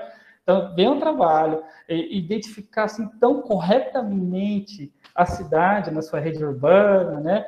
É, de acordo com a, a mais recente é, pesquisa de regionalização do IBGE, que é das regiões imediatas e intermediárias, parabéns. E você cita até anterior, da minha época, das micro e macro regiões, aquela da Isso. década de 90. É, Regic, você também citou ela, é o centro subregional lá da Regic. Parabéns, Sim. parabéns. Isso é muito é digno de nota, é digno de elogio, quando num trabalho que nem é de geografia urbana, que adota um outro método, que talvez isso nem seria tão importante, mas você faz, é, você situa essa, essa cidade, sua área de estudo do ponto de vista geográfico, né, para ninguém reclamar, para ninguém botar defeito. Então, parabéns por isso. É, só senti falta para ser chato, né? A base Sim. cartográfica do arruamento de Cajazeiras, como o professor falou, né? todo mundo sabe é onde está o centro, onde estão as Sim. ruas, os bairros, né? O município é grande, né? E a cidade, o distrito sede é reduzido. Né? É verdade. Então, já que você tem esse manejo, essa facilidade, eu acho que colocar uma base cartográfica do arruamento para você é um clique. Acho que você faria isso com um clique. Né? E ver se fica bom também no mapa, né? Ah, bom, os outros apontamentos, né? Eu até comecei por, por eles, né? É, Aí você vê, você vai, você vai receber isso que eu vou lhe enviar e você, você vê. Não vou ficar mais alugando o nosso tempo com isso, não. É, embora seja importante, mas está tá uhum. anotado, está anotado. Então, é, é, eu quero retomar aqui, é, vou destacar alguns pontos né, aqui que eu, que eu redigi a partir dos capítulos da introdução, quer dizer, olha só, não são capítulos, são sessões. Sessões.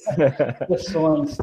Uh, então, e vou, eh, vou fazer um esforço para desenvolver a minha fala, para continuar aqui a minha arguição, a partir do seu, do seu método, do seu posicionamento teórico, metodológico. Isso não vai ser fácil para mim, obviamente, né? mas eu vou, vou tentar fazer isso. Né? Então, a partir dessa descrição densa, etnográfica, dessa inserção profunda no campo, essa observação cuidadosa desde dentro, que te coloca numa situação é, que é, poderia ser criticada, ah, mas você vai estudar a sua própria religião, você vai estudar a sua própria fé, o seu próprio terreiro, né? É, isso não vai te levar a uma, a uma falta de parcialidade, como que se na, nas ciências humanas, né? A, é, é, a, a, imparcialidade, né, a neutralidade fossem assim tão simples, né? A gente sabe que não, né? É, porque nós nos posicionamos, quanto mais quando se trata é, é, da, da, fenomenologia né, e da crítica a esses macro discursos aí que, que perpassam outros métodos de investigação. Né? Então, mas todos nós aqui sabemos é, que essa escolha, essa escolha poderia lhe colocar em, em certos riscos, né? E eu até faço um, um, seguinte apontamento, com muito respeito, com muito cuidado, com muito carinho, pisando em ovos, né? Bom, se eu fosse falar da minha própria religião, falar da minha igreja, da minha comunidade, né, eu, eu recortaria, eu delimitaria ao meu pequeno grupinho. Eu sei que a minha, a minha a religião que eu sigo é problemática e eu seria o maior crítico, que eu acho que eu ficaria desanimado de fazer um trabalho sobre ela teria muito mais críticas a fazer, muito mais questionamentos do que quaisquer outras coisas, né?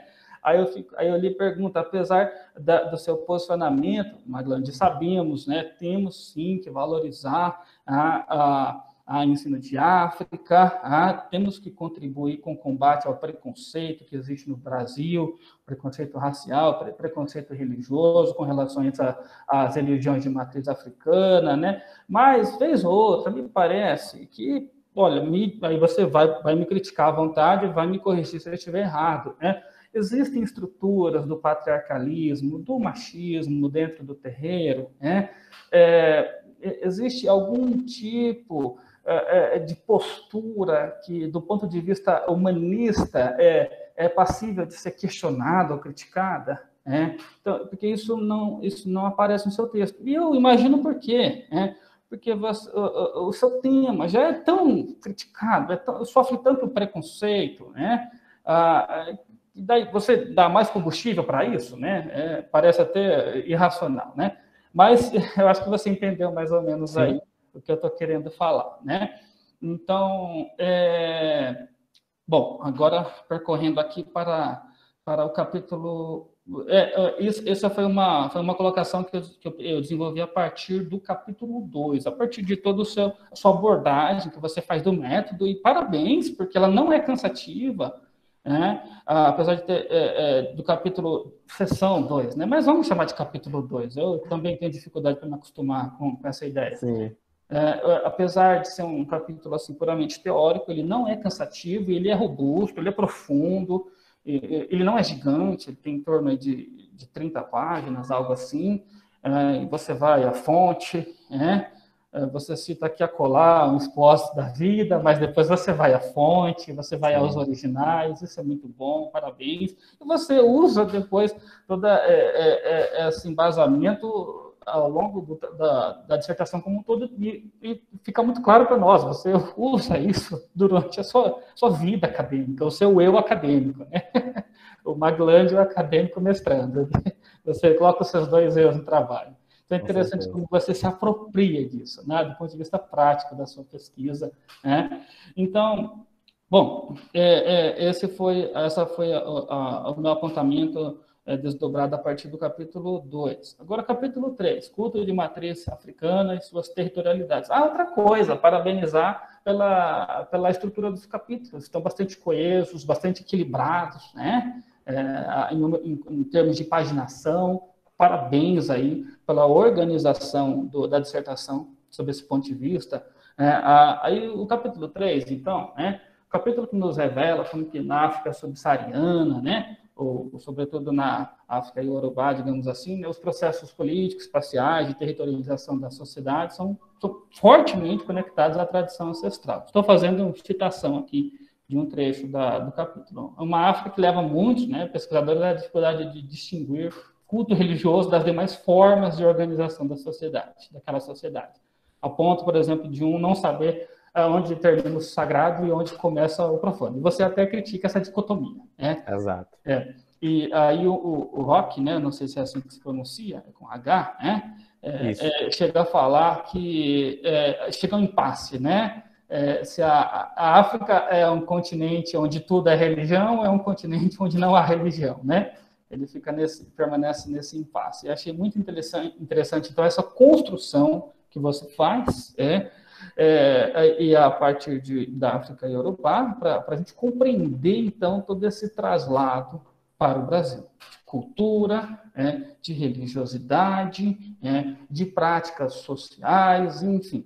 É, vamos nos circunscrever aqui a, a, a, que a sua pesquisa aborda, porque a gente poderia falar de festividades, de culinárias, de estéticas e de outras, uh, de outras riquezas que vieram do continente africano para, para cá, né? Então, e essa construção a gente sabe que ela é extremamente necessária, né? Eu até questionei, eu me lembro que você desapareceu bastante com a palavra resgate, né? não é resgate porque a história não está perdida, né? Exato. E, então, eu, eu, vi que essa palavra desapareceu da dissertação, ela ocorre só duas vezes. Uma vez, uma vez que ela ocorre, eu não vi nenhum problema. Numa outra, uhum. ainda era o resgate da história de Cajazeiras. Aí eu fiz um Sim. questionamento. Cuidado com a palavra resgate. Sim, pode deixar. Aí, capítulo 4. Né? Terreiro como um gel símbolo sagrado em Cajazeiras. Né? Ah, bom, como já está creio que já está ficando bastante claro na minha fala. Estou fazendo destaques dentro das minhas possibilidades e agora eu vou trazer para, para o campo é, que me diz respeito, para a geografia urbana. Cidade, pensar o espaço urbano, embora também na, a sua pesquisa deixa muito claro essa dicotomia urbano-rural, ela perde o sentido, o sentido é outro, né? E eu saquei muito bem o sentido. Já já eu, eu vou falar a respeito, né? Uh, então, no capítulo 4, terreiro como um geossímbolo sagrado em Cajazeiras, né? é muito interessante como que você apresenta uma nova pedagogia do espaço, né? Aí pensarmos o espaço urbano, não só a partir daquela visão economicista, não só a partir daquela visão técnica do planejamento urbano, é, é não só dividir o espaço é, em categorias, em caixinhas, da, da, em processos, né? como propõe na ecologia humana, por exemplo, e mesmo uma, uma geografia urbana de base marxista.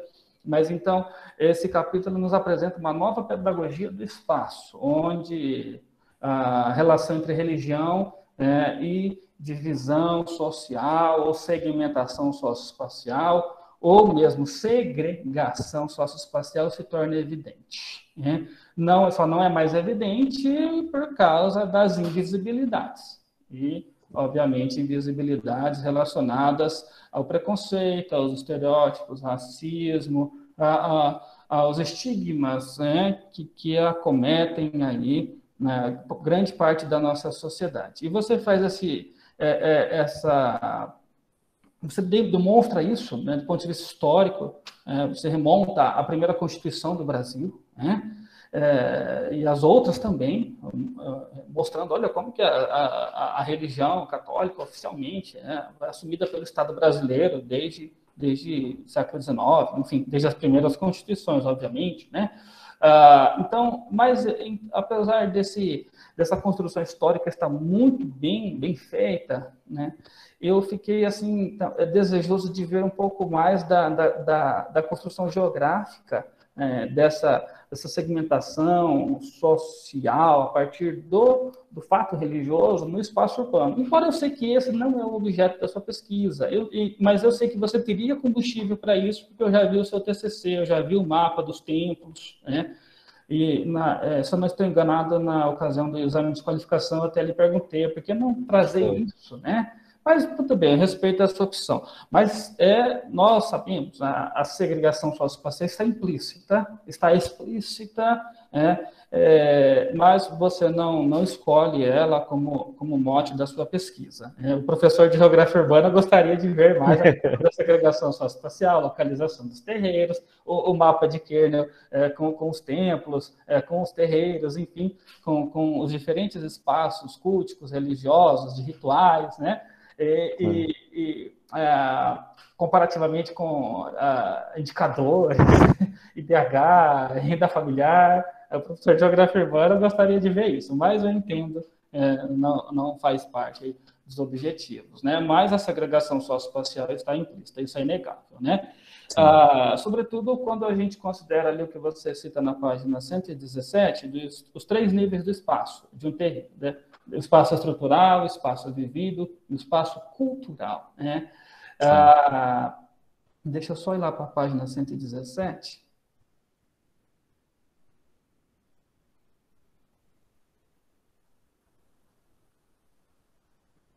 Cheguei. Maison, né? Os, espaços, os, três níveis, né? O espaço estrutural, o espaço vivido e o espaço cultural. Ah, eu entendo que você fez uma escolha pela escala do microterritório. É, você cita o Benhur, senti falta do Nécio, do Nécio Turra Neto. Uhum. o Benhur já satisfaz lá a, a, a conceituação de microterritorialidades. Né? É, então, a partir desses três níveis, né, é, é, é, é muito, muito evidente como que há, há um entorno, e já já, já eu vou chegar lá na, na vizinhança, mas é, a inserção socioespacial de um, de um terreiro é, está articulada a toda a vida cotidiana, aos espaços comerciais da cidade, quando você fala que vai fazer as compras, que vai ao comércio, né? É, e, e, e, vai com, com uma mochila, com, com, com para trocar de vestes, né? Então, é, é, eu, eu fico assim desejoso de, de ver a, a, as relações sociais na escala da cidade, mas a sua escolha é das microterritorialidades. Né? É, então, mais esse capítulo, esse capítulo indiretamente, ele no, no, nos, nos, revela a partir das suas falas, das suas falas, das suas experiências, né? do seu vivido, do seu cotidiano. Né? É, bom, agora eu vou fazer um apontamento com relação ao último capítulo, é o capítulo 5, o terreiro e as práticas territoriais na cidade. Já começa aí pelo termo práticas. Práticas vem, ah, vem é um conceito que vem da sociologia, mas perpassa também a geografia e ganha uma roupagem na, na geografia. A Ana Fani, Alessandro Carlos, Roberto Lobato Correia, Marcelo Lopes de Souza fazem uma abordagem do conceito de práticas espaciais, né? E, e, e a, a, a, temática das práticas espaciais, é, na medida em que espaço é sociedade, então a gente não precisa falar práticas sociais ou práticas socioespaciais, por uhum. práticas espaciais compreendemos que há o social aí. É, então, é, ela aflora aqui no capítulo 5. É muito, é muito interessante, é, é, é, gostaria de ressaltar isso para todos, e todas, né? Quando, uh, uh, a partir da pesquisa, a partir da vivência, da experiência, a partir da descrição, né, que Maglante faz, como a diferença cidade-campo, ela rui, ela rui aqui.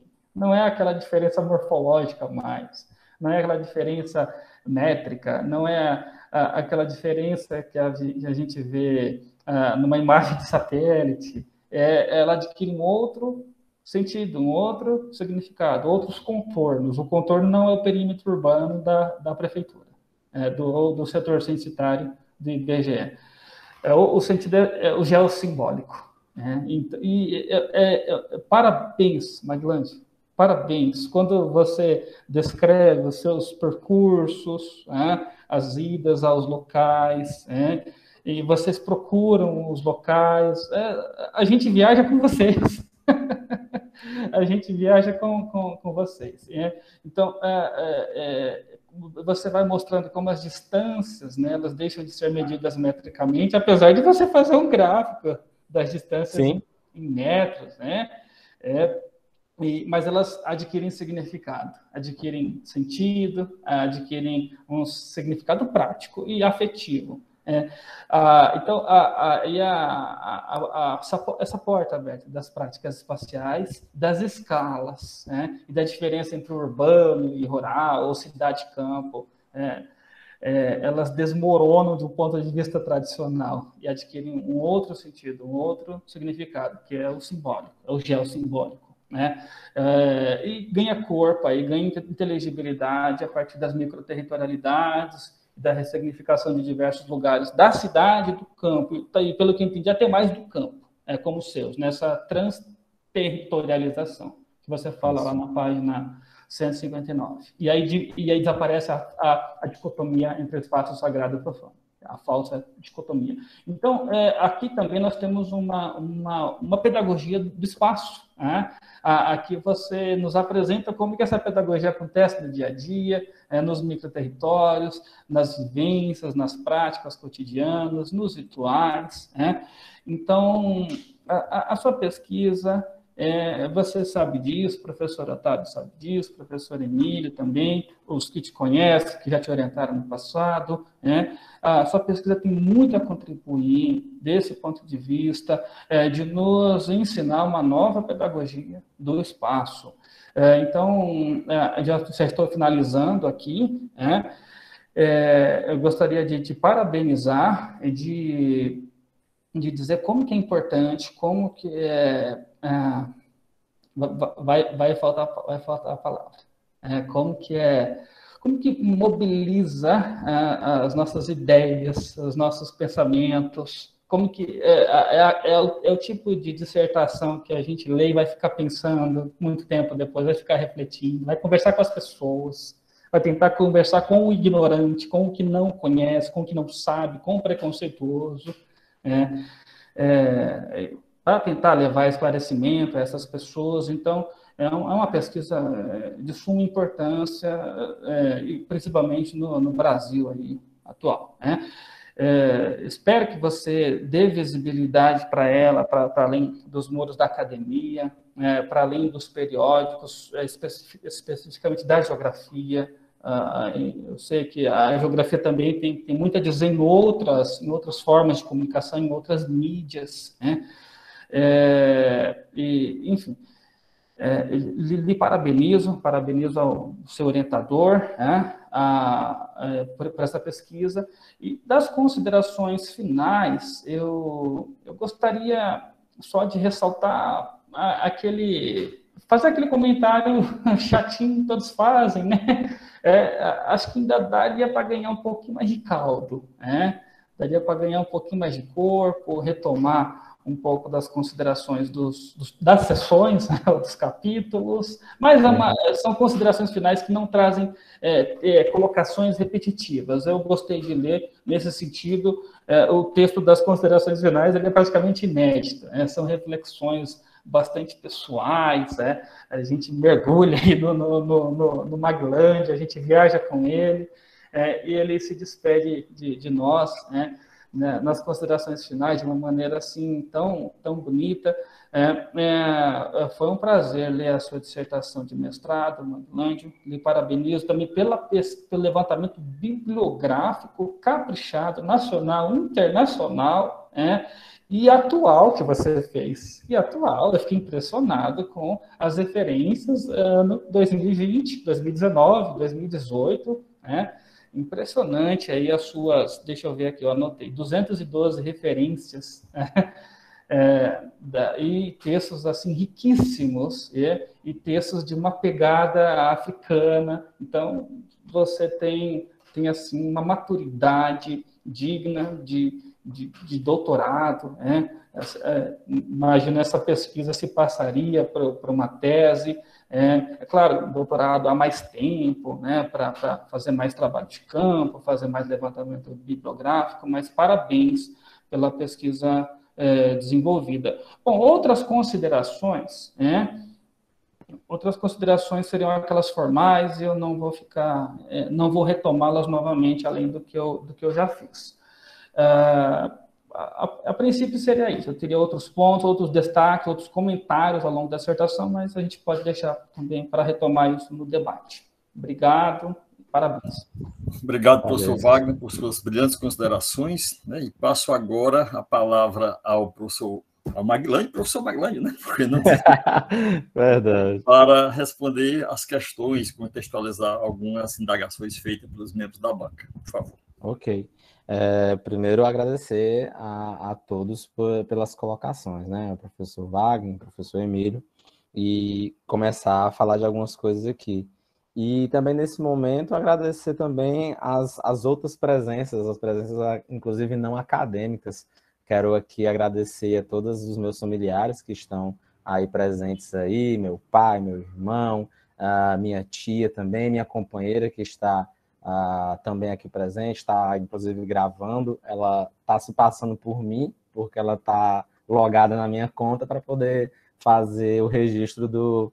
Ela ali, fazer o registro é, no, no e-mail institucional. Mas falar deles aqui. E, claro, falar da minha segunda família, que é os membros do, do meu terreiro, vários deles estão aqui presentes, alguns já saíram, até porque é um, é um evento muito longo, alguns estavam em trabalho, outros permanecem, por mais que estejam também é, em trabalho. Então, saudar a todos e a todas, é, pedir minha bênção aos meus mais velhos, bênção aos meus mais novos. Obrigado por estarem comigo nesse momento.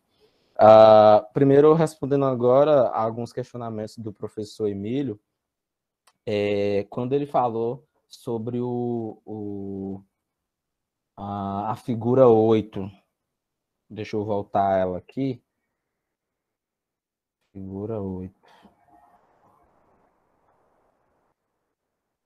É... Tô quase achando, só um momento. Que ele questiona a questão das da, da, dos círculos, né, da, da, das imagens é, centrípedas e centrífugas. Eu vou até apresentar aqui a vocês para que vocês possam ver. Ah, vocês conseguem ver agora? Tá aí visível? Sim. Página 79. Pronto. Tá Ô, aqui. Maguilano, Maguilano, por favor. Tá, tá, tá. Tá aparecendo. Tá? tá ok, tá vendo, a gente tá vendo, a figura 8. Pronto. Tá aqui, figura 8. Só, só um momentinho, por favor, Maguilano. Sim, sim. Não, não é que eu questionei, eu queria o seu comentário. Só Isso, exato. Nesse exato. sentido. O meu, o meu comentário sobre, é, inclusive, um, um desafio para mim, que eu estou pensando sobre a, a, alguma, alguma coisa que eu possa ter deixado de, de explicar melhor essa, essa imagem que eu achei magnífica, uma imagem do professor Giroto, quando ele está falando sobre os círculos que envolvem a, essas religiões negras, né? E, e, e, a cultura negra. Eu lembrei muito dessa imagem, essa imagem que eu coloquei é, mais para o final do trabalho, quando eu estava é, já escrevendo sobre a circunambulação, que é uma pesquisa do professor Otávio, meu orientador, que ele fala sobre o círculo, sobre o circular dentro do terreiro. E aí, quando eu estava lendo é, esse artigo dele, publicado recentemente, agora acredito que é de 2020 ou é de 2021, né? Acho que é de 2020. Foi esse ano, na revista da do NEPEC, no último Esse ano, perfeito. Então, uma revista desse ano, quando o professor estava falando de circunambulação, eu comecei a pensar que eu tinha visto algo nas minhas leituras que eu tinha faltado. E aí eu acabei relembrando que era essa questão do, do, das forças centrífugas, centrípedas e centrífugas. O que eu consigo ver dessa imagem aqui? Quando a gente fala de forças centrípedas, essas forças que é, giram para dentro, todas essas é, é, a, elementos que são acrescentados na cultura, né? fatores políticos, fatores geográficos, a própria ideologia, tudo isso vai entrando na cultura nessa forma circular, porque eu penso aqui a circularidade cultural, nada é, ela nada entra em uma determinada cultura e fica parada, ela se modifica porque existem resistências, existem embates, existem rebates. Então, por, por conta disso, a gente está falando de uma circulação, uma circulação tanto uh, vertical como horizontal. Existe esse sair, esse voltar, algo que em uma determinada cultura é retirado, é modificado, é revisto, é readaptado, é reinterpretado. Tudo isso, todos esses fatores econômicos, sociais, eles vão entrando na cultura e se desenvolvendo, circulando e transformando. E o resultado disso, ele se esvai, ele também tem a força centrípeta, ele sai, ele é, expande para outras e outras culturas. A gente está falando aqui de uma cultura que recebe informações, recebe elementos de diversos posicionamentos, diversos lugares, mas que também devolve para a sociedade outras e outras posturas, outras colocações. É, em um momento lá da, da, da pesquisa, eu falo sobre uma matriz religiosa brasileira, que muito do que a gente entende como catolicismo popular, ou muito do que a gente entende como religiões, é, as igrejas evangélicas neopentecostais, muitas dessas religiões, elas neguem ou não, têm de, têm de religiosidade negra, tem de cultura negra nela. Então, o quanto de contribuição o Brasil recebeu em estar tá recebendo, né, recebendo com aspas gigantes, é, os africanos que vieram para cá nas condições que eles vieram o quanto de agência tem a, a, cultura africana, os povos africanos, os povos diaspóricos, os negros que vieram né, uh, depois do período de escravidão, o quanto que eles contribuíram para a própria cultura do Brasil.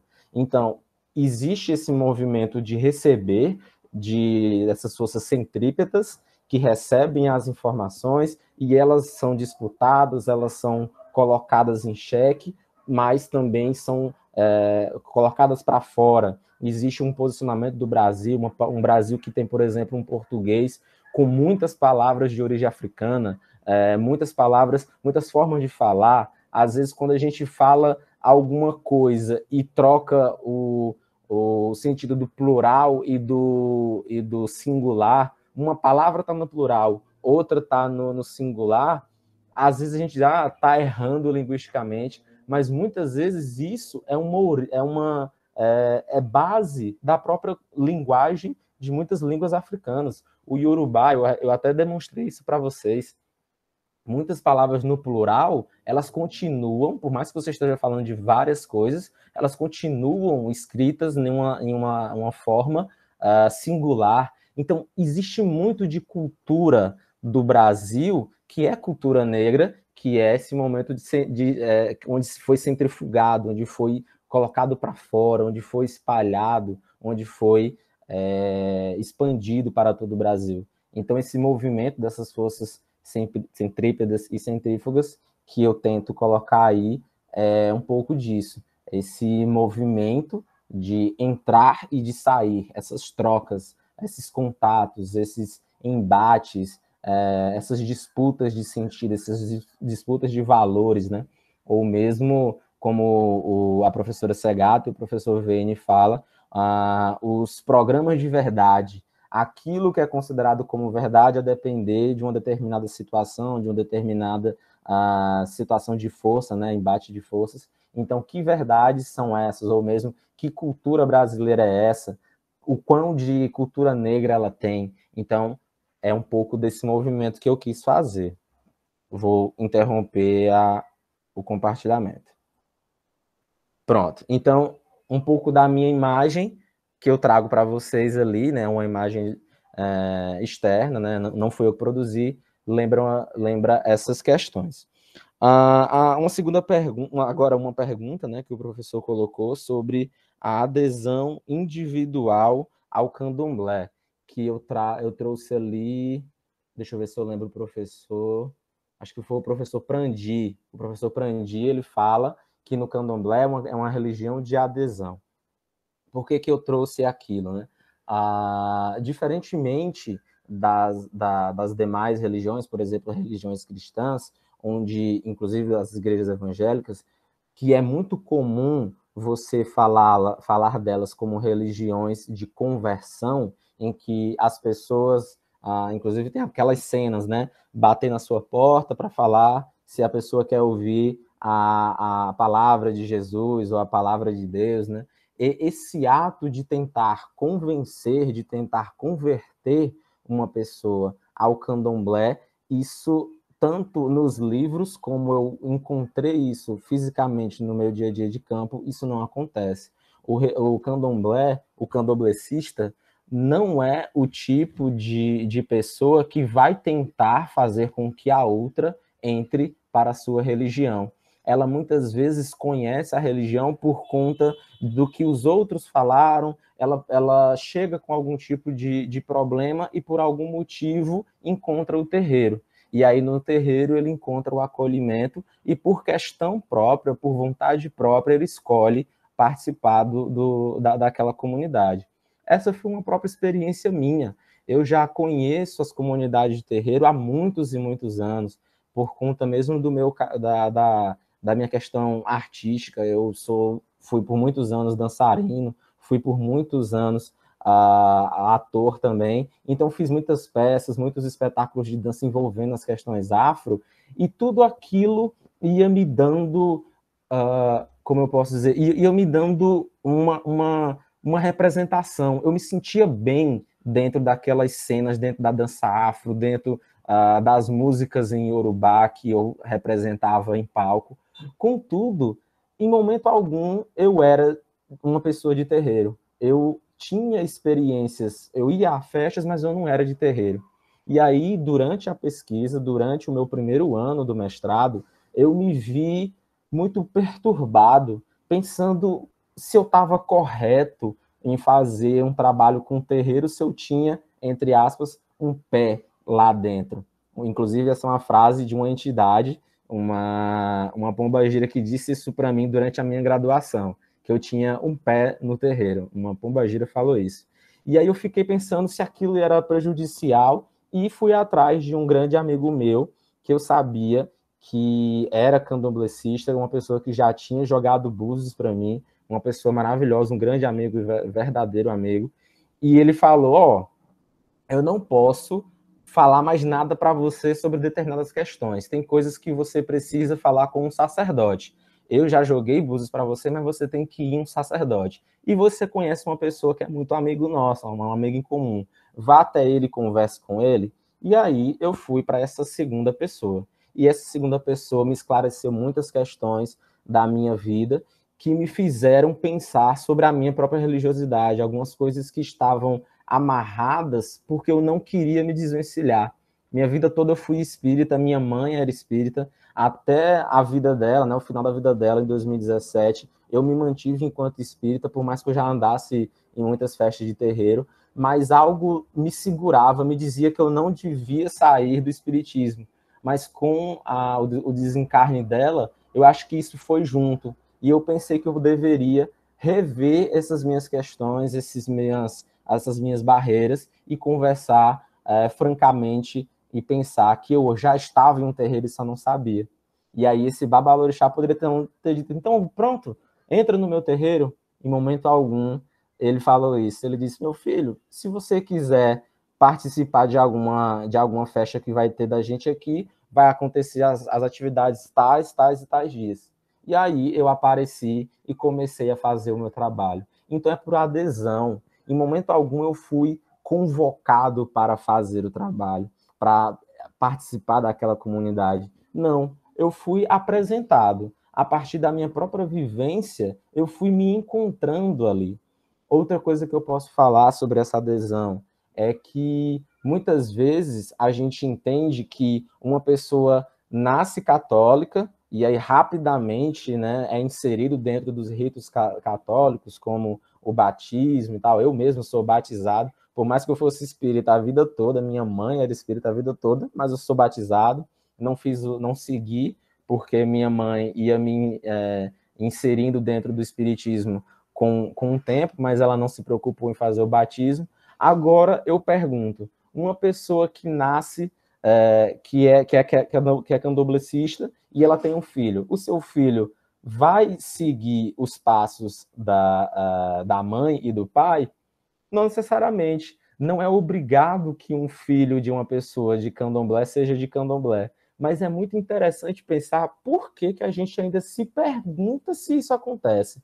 As outras religiões é tão natural fazer um batismo, fazer uma primeira comunhão com crianças, e nas religiões de matriz africana nunca isso é comum. Ah, vai iniciar uma criança? Como assim vocês vão fazer isso com a, com a coitada? Ela não tem o direito de escolher. Pois bem, a gente ainda está questionando sobre a religiosidade de matriz africana como se ela fosse um, um bicho de sete cabeças, como se ela fosse algo imoral ou amoral, que não tem uma ética, que não tem um procedimento, que não tem um fazer religioso, que não tem uma misticidade, como eu coloco também, que não tem uma mitologia. Então, por que esse desrespeito em dizer que uma pessoa que nasceu é, dentro do, do, candomblé, com pais e filhos candomblecistas, por que, que ela não pode ser iniciada quando criança? Muitos terreiros, inclusive, têm até hoje a tradição de só iniciar pessoas que são filhas das lideranças da casa quando já chegam aos 16, 18 anos. Muitas vezes né, a gente fala quando já sabe o que, que ele vai querer ser da vida, se ele vai querer ser mesmo. Mas por que, que a gente se guarda para os 16 ou 18 anos e não inicia os nossos filhos quando pequenos? Por que, que a gente se sente, é, é, em, se coloca essa barreira uh, aos nossos filhos e as outras religiões não botam? Você vê pastores bem é, crianças pastora, a menina pastora, e por que que o, o, o, filho do candomblessista pequeno não pode começar também? Então é um pouco dessa, dessa reflexão que eu tento fazer. É uma religião por adesão, a gente entra porque a gente quer, mas e aí? A gente também não pode inserir os nossos filhos uh, na, nessa comunidade linda? É, é, um pouco dessa reflexão que eu tento trazer. Uh, o professor também fala que faltou algumas críticas a, ao, ao próprio candomblé, ao terreiro, né? Que eu estava me colocando ali como uma pessoa de terreiro e muitas vezes não tinham certos elementos, né? Alguns, alguns apontamentos sobre o que poderia ser feito ou alvo de crítica. Em outro momento ele, é, ele até fala Deixa eu ver se foi ele. Não, foi o professor Wagner. O professor Wagner faz uma pergunta sobre as estruturas do patriarcado dentro do terreiro, né? a hierarquia, que é uma, uma discussão que muitas vezes a minha própria companheira faz muito essa, essa, esse embate comigo. Ah, mas o terreiro ela tem hierarquia, ele tem é, uma, vocês no seu terreiro, por exemplo, é um babalorixá, é um homem, então existe essa estrutura e não, não tem uma mulher que é liderança, embora vários outros terreiros tem mulheres como grandes líderes, e a própria Yalorixá, ela é uma, um cargo tão importante quanto o Babalorixá, eu diria até maior do que o cargo do, do Babalorixá, né? levando em conta que Iá, que Terra, a, a, Mãe Terra é sempre visto como uma figura feminina, a figura da, da, da, da, da mãe, ela é muito importante para é, as religiões de matriz africana e para a África em si. Então, os professores perguntaram sobre isso, né? Algumas críticas que poderiam ter sido feitas, e o professor Wagner colocou a questão do patriarcado. Pois bem, eu não coloquei algumas questões, porque muitas vezes elas não surgiram dentro dos quatro meses da minha pesquisa.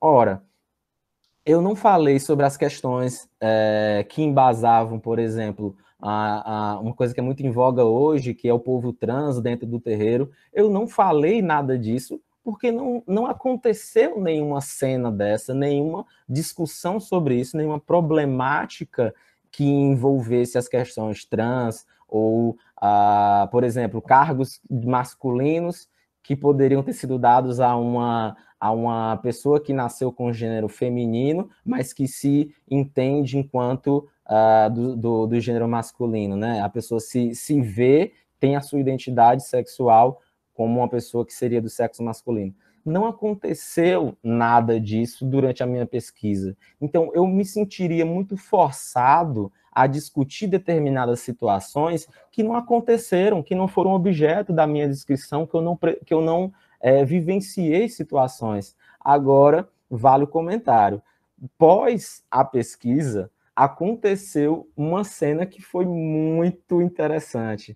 Um, uma pessoa trans, um homem trans de Cajazeiras, ele foi convidado pelo orixá da casa para ser um cargo da casa. Assim como eu fui suspenso como Ogã da casa, é, um, um orixá da casa chamou uma pessoa trans que tinha ido lá, tinha ido visitar a nossa festa. Se isso tivesse acontecido durante os quatro meses da pesquisa, eu poderia fazer a discussão, porque eu, os demais orgãs da casa, o meu babalorixá, nós discutimos muito, conversamos muito sobre isso, conversões, é, discussões acaloradas, mas não aconteceu. Então, eu não podia forçar em discutir uma coisa que não tinha é, aparecido dentro desses quatro meses da, da pesquisa. Então, se é que eu posso pedir desculpas por não ter feito, eu faço aqui, porque não aconteceu nada disso. Contudo, a hierarquia existe. Existe sim cargos que, por exemplo, já podem andar eretos dentro do barracão e pessoas que estão iniciando, né, que elas têm que andar abaixadas, quando elas vão falar com uma pessoa mais velha, ela se prostra ao chão, ela toma a bênção. Existe sim esses momentos em que o mais velho ou o, o homem pode pegar em determinadas situações ou fazer determinadas coisas, né?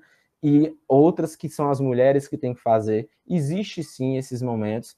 Contudo, que tipo de olhar nós estamos tendo para essa hierarquia ou para essa divisão por gênero? Nós estamos fazendo isso olhando a partir do olhar eurocêntrico da, da ciência, que define o que é patriarcado e o que não é patriarcado, que define o que é papel de gênero e o que não é papel de gênero, eu não poderia falar de uma hierarquia a partir de um olhar africano, que não é de forma alguma idêntico ao modelo, a, a, o modelo eurocêntrico, modelo até colonialista que nós temos de ciência. Não é à toa que existe hoje o feminismo negro, que ele faz muitas concessões e muitas críticas à forma como o feminismo produzido por muitas é, autoras de, de, de, so, de, sobrenome europeu, ele, elas fazem essas críticas, sim, mas e a forma como eu, como mulher africana, que tem um sobrenome africano, que penso como uma africana, eu não posso discordar do teu feminismo? Então, esses papéis de gênero que eu poderia fazer, inclusive a crítica, eu, eu, eu teria que fazer a crítica, então, aos olhos do, do, do modelo colonialista. Mas eu não estou fazendo isso. Eu estou tentando fazer uma visão afrocêntrica. E dentro do, do, de uma abordagem afrocentrada, muitas vezes o mais velho ele tem muito mais responsabilidade, muito mais palavra do que uma pessoa mais nova, porque é a forma como o africano lida com a sua sociedade. É com o, o respeito aos mais velhos, o respeito às mulheres em determinadas situações. Em determinadas situações, elas não podem fazer determinadas coisas, porque eles, a, a, o africano entende que ali está respeitando o tempo dela, o, o tempo dele. Então, não, não, nós não podemos pensar, inclusive, o patriarcado, ou a hierarquia, ou a divisão espacial do terreiro, não, não, não devemos olhar com os olhos do, do, do europeu, mas olhar com os olhos do africano. Por isso que determinadas críticas não entraram. E aí, se algo ainda houver discordâncias, eu posso tentar uh, defender o meu ponto ou uh, acabar aceitando e, e, e, ver se existe alguma coisa que eu deveria, uh, deveria ter modificado. Ah, o professor faz uma pede para eu comentar sobre a minha hora de escrever quando eu mudo do, dos, dos capítulos uh, 1, 2 e 3, né? Introdução, capítulo 2 e 3, e quando eu vou para a parte da minha etnografia, que é o capítulo 4 e 5. Pois é, é eu notei sim que a minha escrita muda, e, e é um pouco proposital, porque eu tento trazer, eu tento evidenciar né, nesses dois últimos capítulos, não o meu eu uh, pesquisador único e exclusivamente, mas um pesquisador que também é poeta, um pesquisador que também é dançarino, que também é dançarino, que também é desenhista, que faz de tudo um pouco e que é candomblessista. Eu não, eu não consigo separar eles. E eu, a todo momento, estou ali no texto falando enquanto eu, eu fiz isso, eu estive ali, eu discordo de fulano, eu concordo com Cicano e com Beltrano, eu estou nessa posição no texto todo. Porém, nos últimos, eu faço questão de trazer o meu lado poético. O professor Otávio uh, me deu muita liberdade nesse sentido para usar da, da, das alegorias, do simbolismo, né?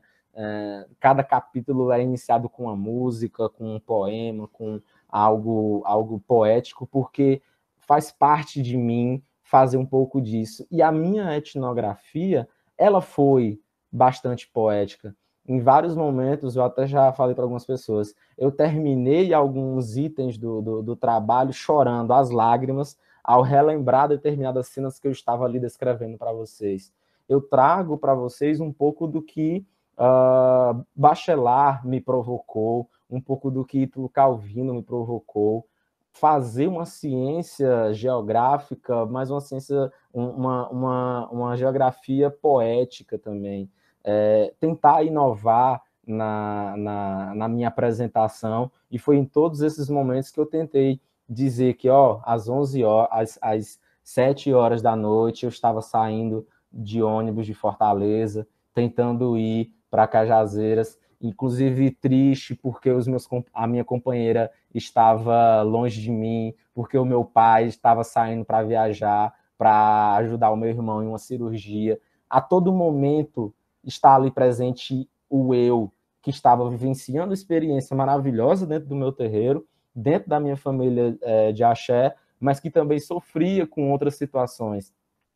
Em um dado momento, o professor Wagner até falou sobre a, acho, acho que foi o professor Wagner, é, que falou sobre as minhas considerações finais, que foram bem, bem rápidas. Esse momento, né, é, até poderia ter mais caldo, né, o professor falou. Esse momento foi um momento muito duro para mim. Eu escrevi as minhas considerações, né, as minhas conclusões, quando minha avó estava morrendo. Ela, ela estava adoecida, ela estava no, no hospital, e pela segunda vez, né, porque na, na, minha graduação teve um pouco disso também, a minha mãe estava com câncer e não pôde ver a minha, a minha defesa de, de, do TCC. Naquele momento eu estava vivenciando a morte da minha mãe e eu da, da minha avó agora, né? E eu não sabia se eu ia conseguir terminar o texto a tempo para poder enviar para a banca para conseguir fazer a, a marcar, né? para vocês terem tempo de ler, é um trabalho grande, 227 páginas, para que vocês pudessem é, fazer as suas colocações e eu não, não precisasse pedir prorrogação. Então me vi numa saia justa. Eu tenho que terminar essa, essa dissertação e só está faltando as considerações. E aí eu fiquei sem saber o que fazer. E a todo momento pensando, eu peço ah, mais tempo ou não peço? Então me vi naquele conflito. É, se as considerações ficaram um pouco mais corridas, eu sei que ficaram, eu, eu gostaria de ter feito muito mais coisas. Teve esse pano de fundo, inclusive minha avó está ali na, na, na dedicatória dessa, desse trabalho, porque ela a todo momento ela me perguntava: meu filho, quando é que você vai voltar para Cajazeiras? Quando é que você vem para tomar café aqui? E eu agora estou voltando. Em, em segunda-feira já estarei em Cajazeiras, já vou reassumir o meu trabalho, né? Vou voltar a trabalhar na creche. E é um pouco disso, né? Esse até onde eu fui, até onde eu resisti para fazer certas coisas no meu trabalho e até onde eu consegui. Eu não, eu não consegui dar mais caldo porque não era o meu tempo. Era o meu tempo de terminar o trabalho. Era o tempo de entregar e, quem sabe, fazer algo melhor para o doutorado, né? Ah, desculpa. É, sobre o Santos, o Santos, vírgula, Maglândio, que o, o professor Emílio falou. É, eu, me, eu entrei num impasse porque o meu sobrenome é idêntico ao de uma pessoa tão pequenininha, né? Milton Santos. E aí ficaria, eu tenho uma obra que é do mesmo ano de uma obra que eu citei, Milton Santos, né? Aí ficaria Santos, 17. Só que o, qual dos dois santos seria? Aí eu fui olhar lá no guia de normalização da UES como eu deveria proceder. Então deve-se colocar um vírgula e acrescentar a primeira letra inicial, que seria o M. Só que eu também sou M, ele é Milton e eu sou Maglândio, aí tive que colocar o, o Santos, vírgula, Maglândio, para poder trazer essa forma como o guia de normalização pede. Esse respeito ao professor que fez uma obra em 2017 e ao outro pesquisador, no caso eu, que também fez uma obra em 2017. Então, por isso que tem esses dois, é, esse nome assim, né? Santos, vírgula, Maglândio. É, o mapa do loteamento que o professor pediu para colocar, né? Inclusive, é uma, uma coisa que o professor Wagner também falou sobre o arruamento e tal. Foi uma preocupação minha, porque eu tentei fazer no meu trabalho com que a, o terreiro continuasse anônimo, porque era um, um objetivo meu. Nenhuma pessoa foi citada, nenhum nome do terreiro foi citado, é, os, os, participantes da vizinhança não foram citados, eu tentei pesar isso. Se eu fosse colocar, por exemplo, o um mapa do loteamento, eu achei, eu considerei, posso estar errado, mas eu considerei que eu ia deixar muito visível a localização, eu ia estar fugindo do, do meu anonimato que eu disse que eu ia dar ao terreiro. Então, por isso que naquele parágrafo que eu falo sobre o loteamento, eu tento dar uma descrição bem mais densa, falar que ele fica na zona tal, na zona sul da cidade, próximo da BR e tal. Eu tentei dar as informações que fossem possíveis para não ter que trazer um mapa que ia desnudar demais. Aí alguém pode me perguntar, sim, mas e lá no final, quando você coloca uma foto, né, uma, uma imagem fotográfica lá do Google Earth, né, uma imagem aérea, é, que tem a quadra onde fica o loteamento. Sim, mas eu não disse onde era o, o, o, exatamente o loteamento, o nome do loteamento, tampouco eu delimitei aonde fica a parte do loteamento. Porque o loteamento é grande, eu peguei um pequeno pedaço. Então, a, naquele momento, eu avaliei que não iria prejudicar o anonimato e a localização. Porque a gente sabe que esse trabalho, né, vocês, os professores falaram várias vezes, ele agora vai e vai para o mundo eu fiquei com um certo receio, tanto da, dessa coisa do, do CEP, né, do Comitê de Ética que eu me, me propus aí atrás, como também as buscas e por questão de intolerância religiosa. Eu não sei quem vai ter acesso a ele, que informações ele pode ter a partir da minha localização, dizendo onde é que está o terreiro, botar a foto. Eu, eu achei que poderia ser prejudicial com esse duplo com esse duplo sentido. Então, por isso que eu não coloquei, mas posso pensar é, e, e fazer a crítica se eu deveria ou não. O arruamento eu acho que até dá. O arruamento, eu acho que até dá, porque não vai dizer muita coisa, porque o, o, o loteamento é novo. Na planta que eu tenho, e que eu acho que é a mais recente, é uma planta da Cagepa, que é o, o, a distribuidora de águas daqui do município. Ela faz todo o arruamento, é uma, é uma, uma planta de 2008 não tem, inclusive, o loteamento, não existia. O loteamento é agora de 2015, 2016. Então, eles não têm o arruamento do, do loteamento. Então, poderia ser bom, porque eu ia colocar só o arruamento da cidade, o loteamento ia ficar por fora, não ia mostrar onde é que está o terreiro. Não sei, pode ser, eu posso pensar nisso junto com o professor Otávio.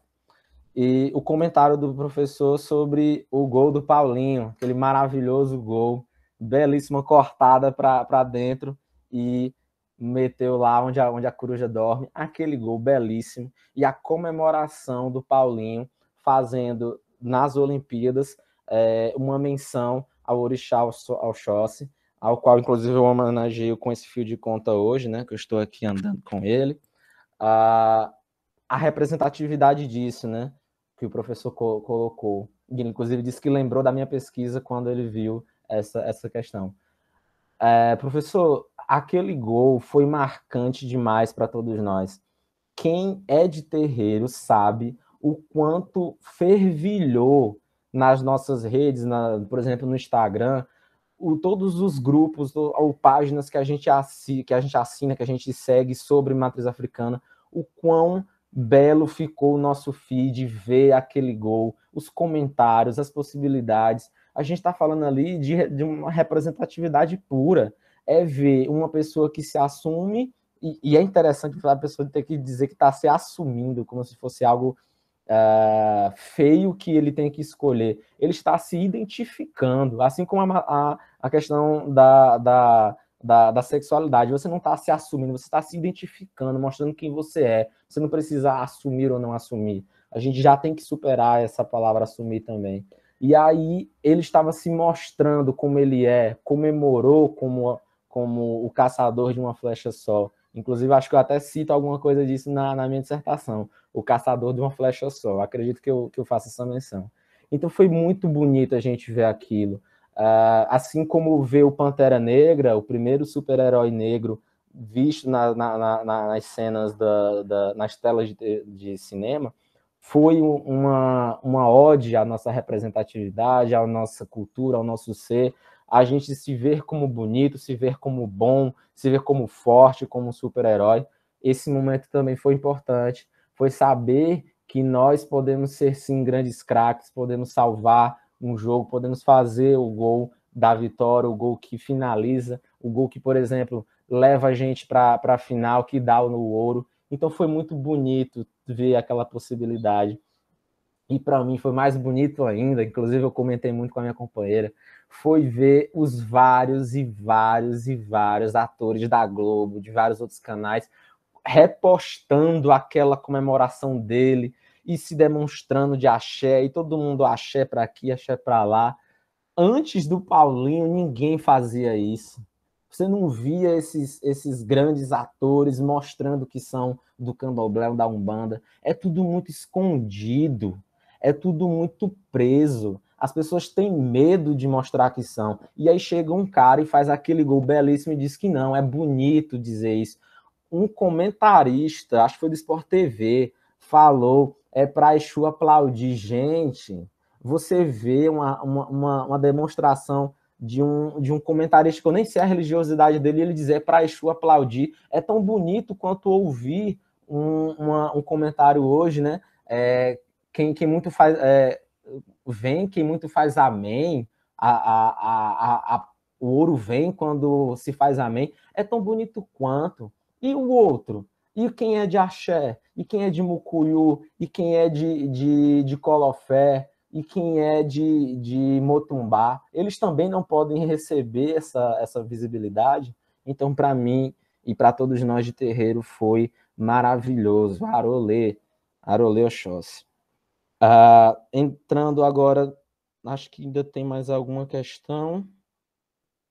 É, eu estou fazendo um trabalho. Sim, o professor Wagner falou sobre a minha, a minha colocação de vários elementos da geografia urbana e tal dentro do meu trabalho, que, entre aspas, né, não, não seria algo que eu precisaria me dedicar tanto, mas eu fui lá e fiz. Para mim foi mais do que necessário, porque eu não estou fazendo outro trabalho a não ser um trabalho de geografia. Então eu tenho que prezar pelo zelo geográfico, o professor Otávio me puxou muito nisso. Maglande, você está fazendo trabalho de geografia. Cadê a geografia? Como estava lá no início, estava na, na, nas primeiras partes da, da, minha escrita. Isso aqui não é geografia. Cadê a geografia? Coloca a geografia. Isso é fazer geografia. Eu não podia deixar de falar sobre essas questões urbanas no meu trabalho, por mais que eu esteja fazendo um trabalho muito é, é, focado na geografia cultural ou que tenha é, menções a essa etnogeografia, uma geografia etnográfica ou uma antropologia. Eu sei que o meu trabalho é fluido nesse sentido, mas eu não posso perder mão e deixar de colocar mapas e deixar de colocar registros sobre uh, as questões econômicas e, e, sociais do município, porque eu estou fazendo um trabalho de geografia. É, o professor falou para eu olhar a questão do guia de normalizações e falou sobre também a questão do, das considerações. É, eu acho que eu consegui é, acho que eu consegui pegar todos os, os comentários dos professores. Muito obrigado, Maglande, por suas brilhantes também respostas, né, que os